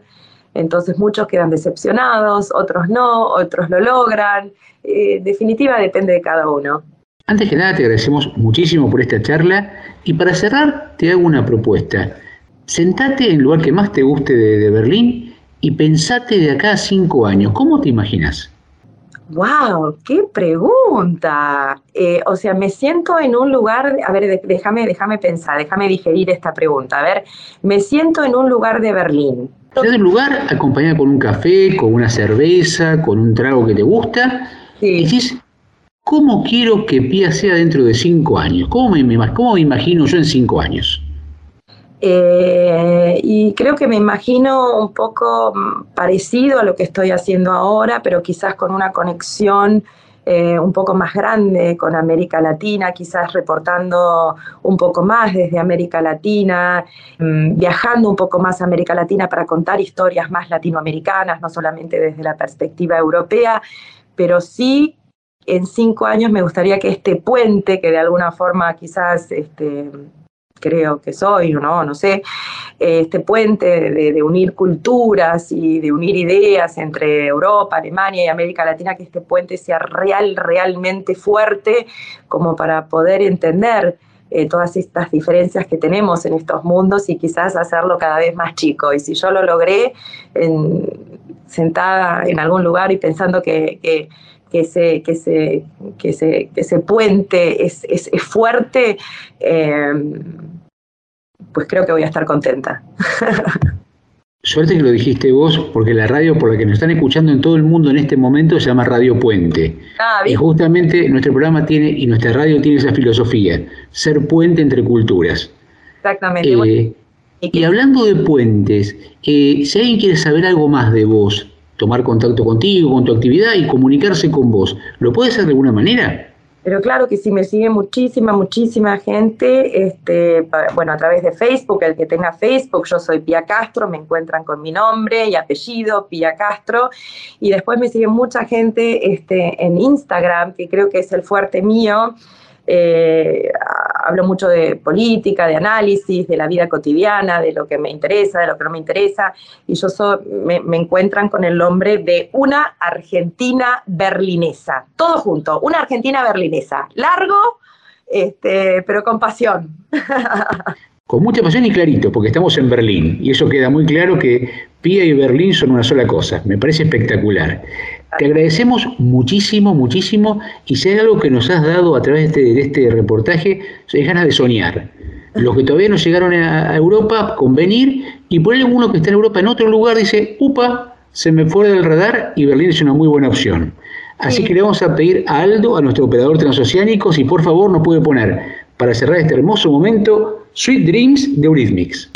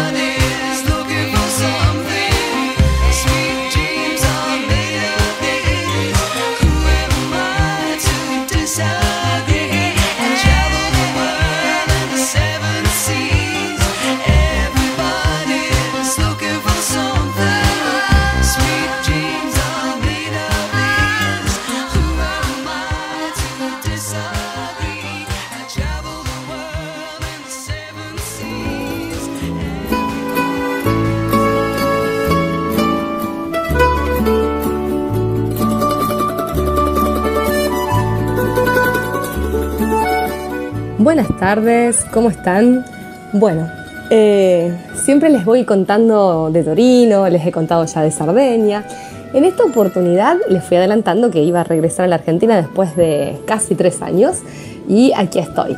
En este momento me encuentro en Paraná, en Entre Ríos, el lugar donde nací y fue maravilloso. Fueron muchas horas de aviones porque hice traslados y cambios de aviones en Brasil y en Chile, así que tuve la, la grata posibilidad de atravesar la cordillera de los Andes dos veces en menos de una hora, porque no tenía como mucho tiempo de escala de Chile a la Argentina. Fue hermoso llegar y ver esos paisajes, ver este, esta parte de la tierra, ver la belleza que tiene. Y obviamente cuando llegué quería ver con qué Argentina me encontraba, ¿no? Y, fue maravilloso poder encontrar entre todas esas personas que están en Ezeiza afuera, cuando uno ya sale, que termina de pasar por aduana, por migraciones y demás, mi familia, mi madre, mi hermano, a los cuales no abrazaba de tantísimo tiempo. Entonces fundirme en un abrazo con ellos. Coincidió que he podido realizar este viaje ese día, esa noche eh, anterior al cumpleaños de mi hermano, así que pude estar en festejos y ahora vienen cumpleaños de primos y cumpleaños de un ahijado. Entonces, la maravilla de haber elegido sin querer, ¿no? Causalidad es un mes donde puedo abrazar a todos y disfrutar a todos, que es una de las cosas que, que por ahí, desde lo lejos, más nos hacen falta, ¿no? Eh, el amor. Y fue gratificante porque uno sabe que ese amor está. Eh, fue gratificante poder encontrarme en, en, el lugar y vivirlo de nuevo y volver a sentirlo. Y nos hace tanto bien a los que estamos hace mucho afuera, nos hace tanto bien poder volver a recibir eh, el tacto, el afecto, el abrazo y recordar eso. Estuve con ellos en Buenos Aires, eh, nos vinimos a, a Paraná y en Paraná me habían hecho una fiesta sorpresa con todo el resto de la familia y amigos y habían preparado la casa, la habían preparado con, con colibrís hechos de papel que colgaban con globos y, fue hermoso poder recibirlos y abrazarlos a todos eh, en un mismo momento, digamos.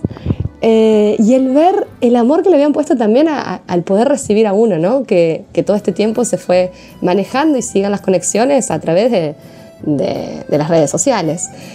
Y poder encontrarme con amigos eh, a los que no veía y sentir, cuando me encontré caminando por mi ciudad, por Paraná, sentir que los había dejado de ver ayer. Entonces pude magnificar también, ¿no? Lo que son la mayoría de las conexiones cuando son reales, que el tiempo es relativo, que uno sabe que pasaron tres años, pero en el momento que te volvés a encontrar, es como que la charla última la tuviste el día anterior. Y eso es maravilloso. Y obviamente empiezan los intercambios. Y en los intercambios uno se ve que esa persona que se fue hace tres años obviamente no es la misma que hoy viene. Y tampoco lo son ellos. Entonces empezamos a tratar esta primera semana que estoy aquí de volver a mirarnos, de volver a aceptarnos, de volver a ponernos como en equilibrio para dialogar nuevamente y para comprendernos y contarnos esa cantidad de situaciones vividas que hicieron que tengamos estos tipos de cambios, las experiencias de cada uno, tanto de allí como de aquí. Empecé a recorrer la ciudad y me sentía en la sensación extraña de caminar las calles que yo siempre amé. Tengo que aún llegar al río Paraná, que es bellísimo, no he logrado aún hacerlo, pero lo haré. Y caminar las calles y, y que los colores, las casas, era como que a la vez todo estaba igual, pero no, porque bueno, el que cambió también fue uno. Y empezar a recordar y, ver gente conocida, porque Paraná es bastante chico, no, no es una ciudad muy grande, eh, donde podés empezar de nuevo a saludar a la gente en la calle, porque bueno, son amigos de la infancia, ¿no? Personas que no sabían que uno venía porque perdió contacto, pero que los conoces. Y poder sentir el afecto también desde esos lugares, ¿no? Y la extrañeza de estar caminando por mi ciudad y, y, por ejemplo, cuando me pasaba algo distinto, o sea, que no estaba previsto, que no estaba esperado, verme también que la primer lengua que me sale es el italiano. Entonces era como, fue gracioso, digamos, como una risa, ¿no?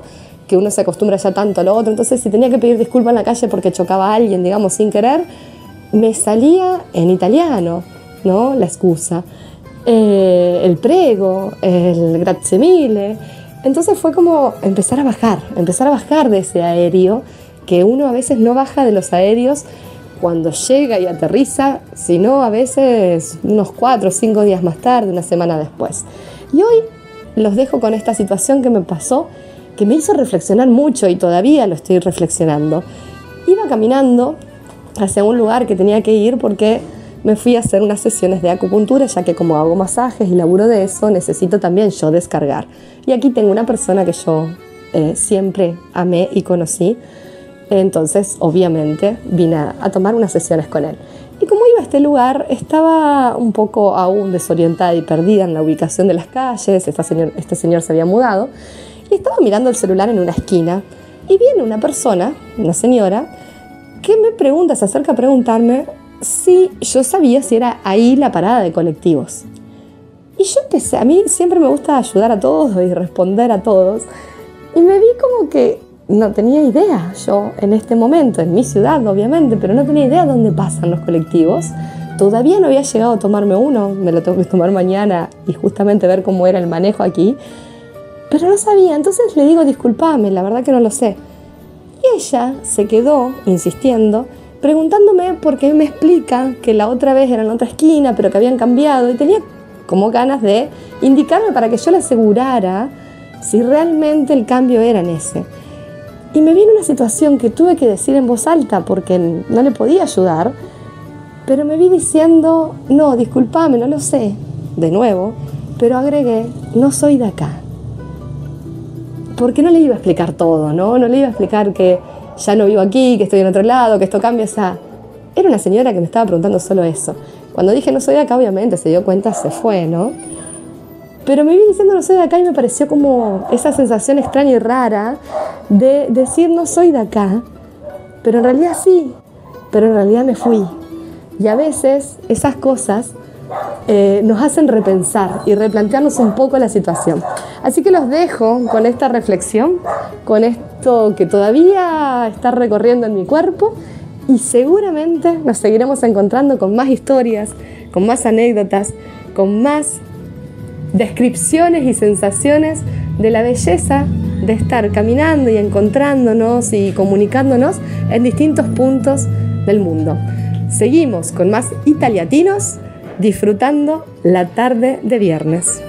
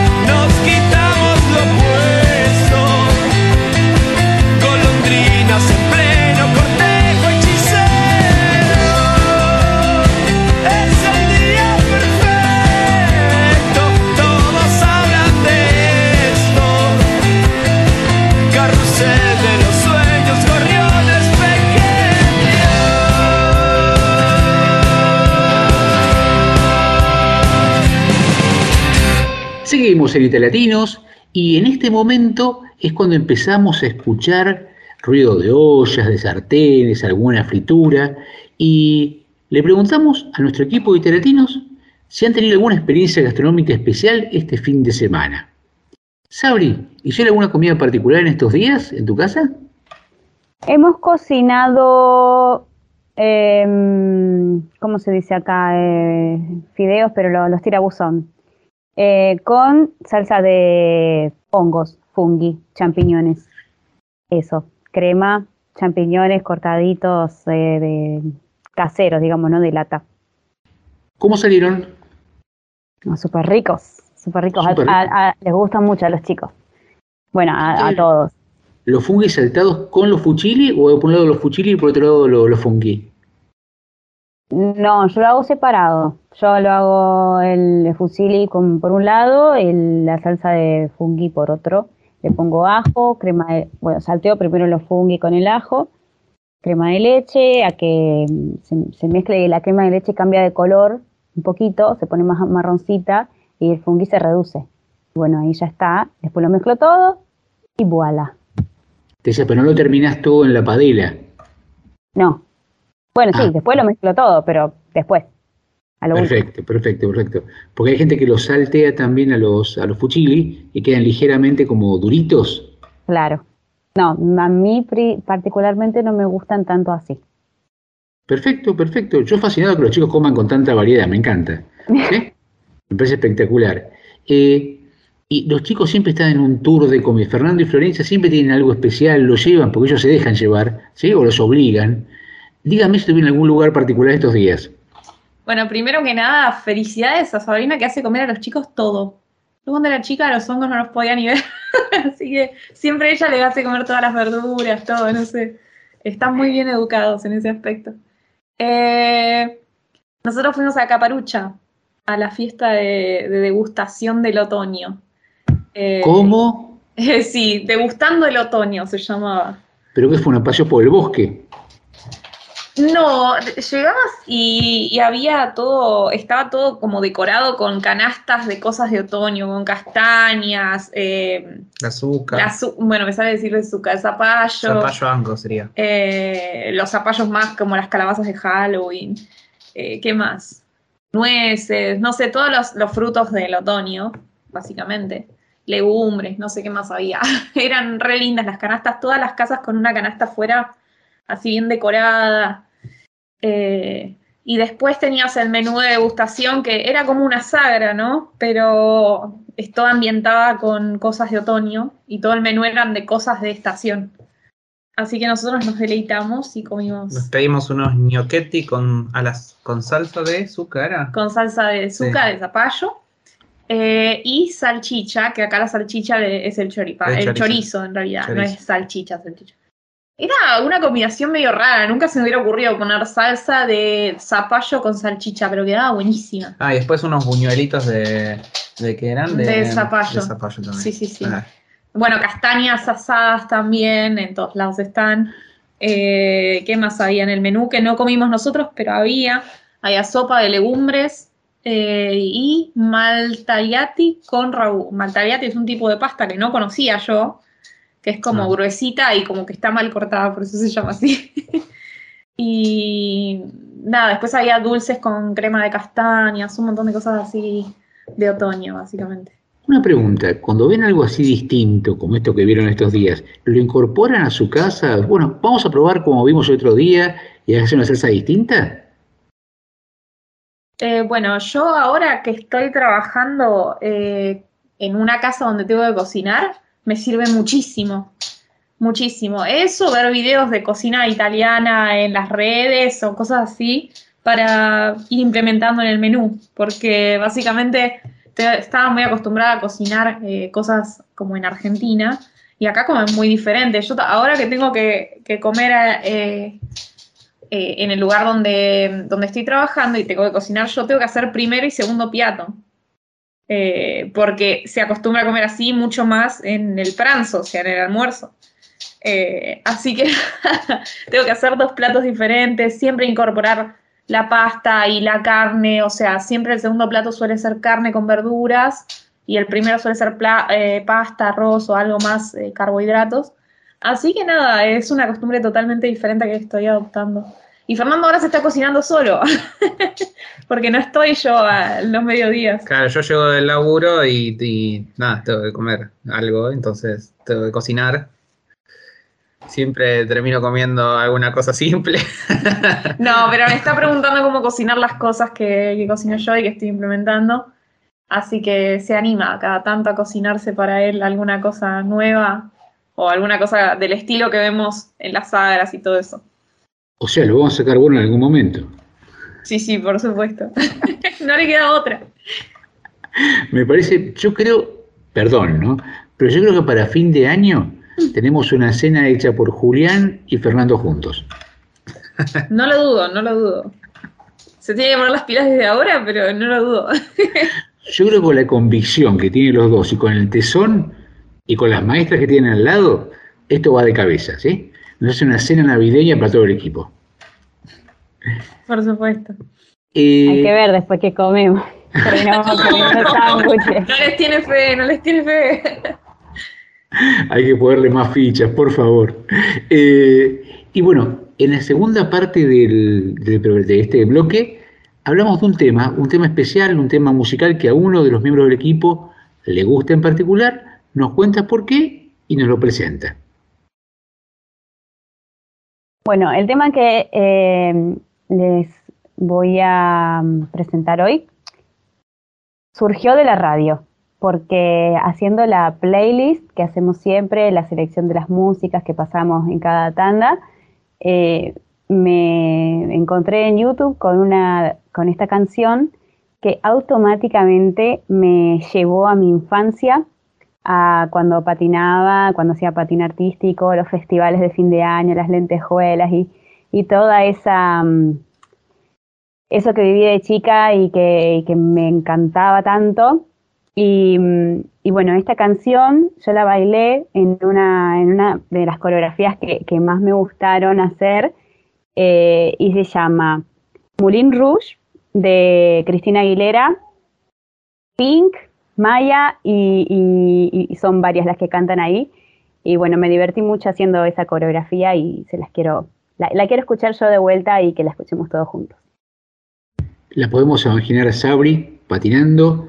Acaban de inaugurar una, durante 20 días una pista de patinaje sintético en pleno Milán, en la Piazza Gaia Aurenti, y todo un pueblo suizo, y uno puede ir a patinar también ahí.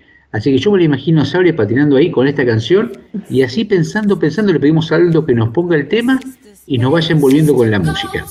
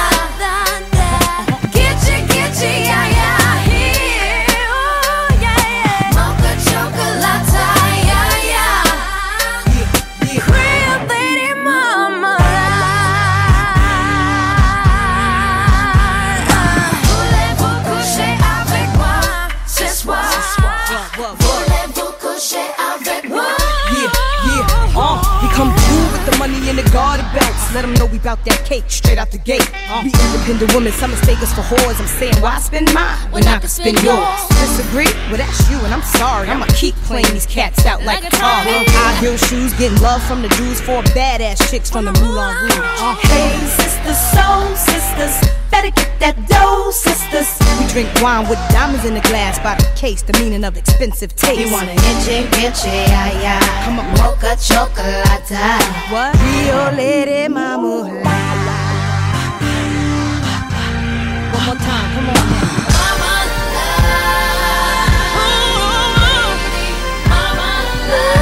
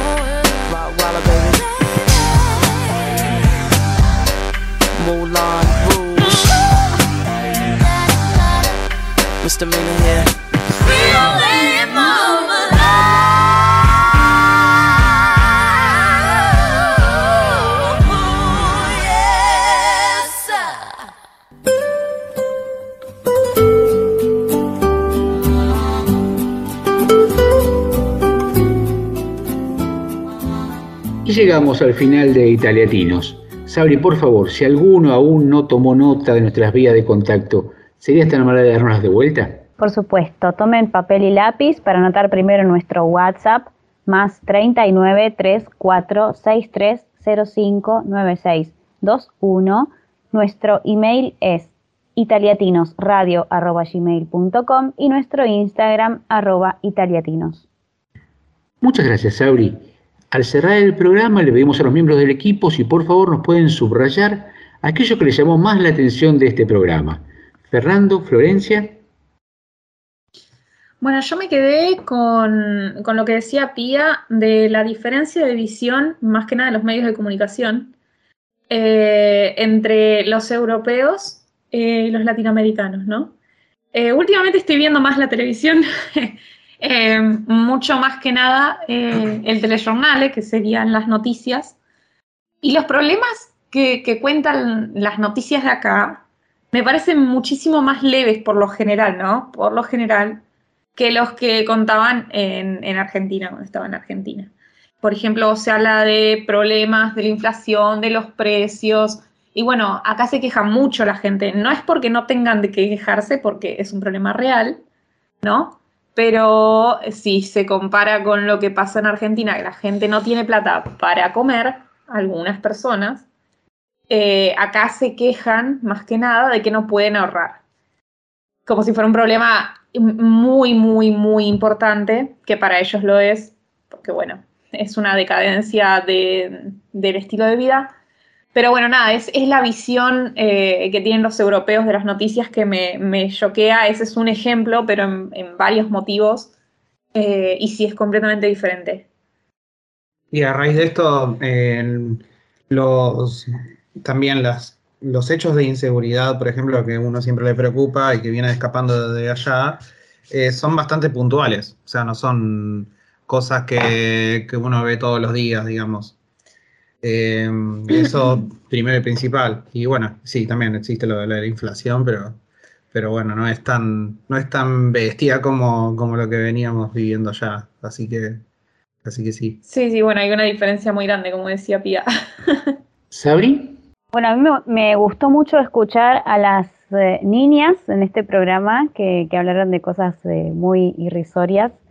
Eh, y también me, escu- me, me gustó mucho escuchar a Pía porque me gustan las personas que tienen esa riqueza cultural. Me encanta, como dijo ella, el puente que hace y la linda forma que tiene el, el- periodismo y los medios de comunicación eh, de si se quiere poder entrelazar culturas y, y comunicar para todo el mundo y, bueno, en- con diferentes perspectivas, que está buenísimo. Este programa casualmente y mágicamente es el programa número 42 y, es- y el martes pasado cumplió 42 años Federica. Y casualmente nos contó cómo celebra el feliz cumpleaños y cómo se, las palabras que hay que usar para desearlo correctamente en italiano. Fue muy, muy, muy gracioso. Eh, hablando de puentes, tuvimos en la primera entrevista a Matías Panza que está empezando a hacer cosas en video, salteños por el mundo, y hacemos un puente con Pía, que está ya avanzada y está, está consolidada en eso. Matías quiere, de aquí a unos años, trabajar en televisión y justamente es lo que hace Pía. Así que sin querer, tenemos dos visiones de la misma intención de trabajar y ser puente, porque en definitiva eso somos, puente entre ustedes y nosotros. Terminamos este, este bloque, terminamos el programa con una frase, una frase de regalo, para que la tengan, la disfruten, la tengan en el corazón y la compartan. La frase que elegí hoy es de Stephen Hawking y dice lo siguiente. Recuerda mirar arriba, a las estrellas y no abajo a tus pies. Intenta encontrar el sentido de lo que ves y pregúntate qué es lo que hace que el universo exista. Sé curioso. Y por muy difícil que te parezca la vida, siempre hay algo que puedas hacer y en lo que puedas tener éxito. Lo único que cuenta es no rendirse. Absolutamente de acuerdo, a no rendirse. Y para cerrar este bloque y este programa, le agradecemos muchísimo Aldo por el hermoso programa que nos ayuda a hacer. Y para terminar musicalmente, eh, la semana pasada, esta última semana, fueron terminaron los 10 recitales que hizo Coldplay en la Argentina. El último recital estuvo con Zeta Bosio y con Charlie Alberti e iban a cantar música ligera, que era el tema que habían cantado en todos los escenarios. Pero quiso algo más, Chris Martin le dijo, quiero algún tema más. Y le buscaron alguno parecido porque él de hecho no habla en español. Y él dijo, yo quiero persiana americana. No, no, le dijo Charlie Alberti, ese tema no porque tiene mucha letra. No, yo lo voy a hacer. Y lo que hizo justamente fue cantar con Zeta Bosio y con Charlie Alberti persiana americana. Vamos a poner hoy el tema original de 2017 del- de la gira de Soda Stereo Me Verás Volver y cerramos este programa y empezamos el fin de semana con Persiana Americana de Soda Stereo. Que tengan un hermoso fin de semana italiatino.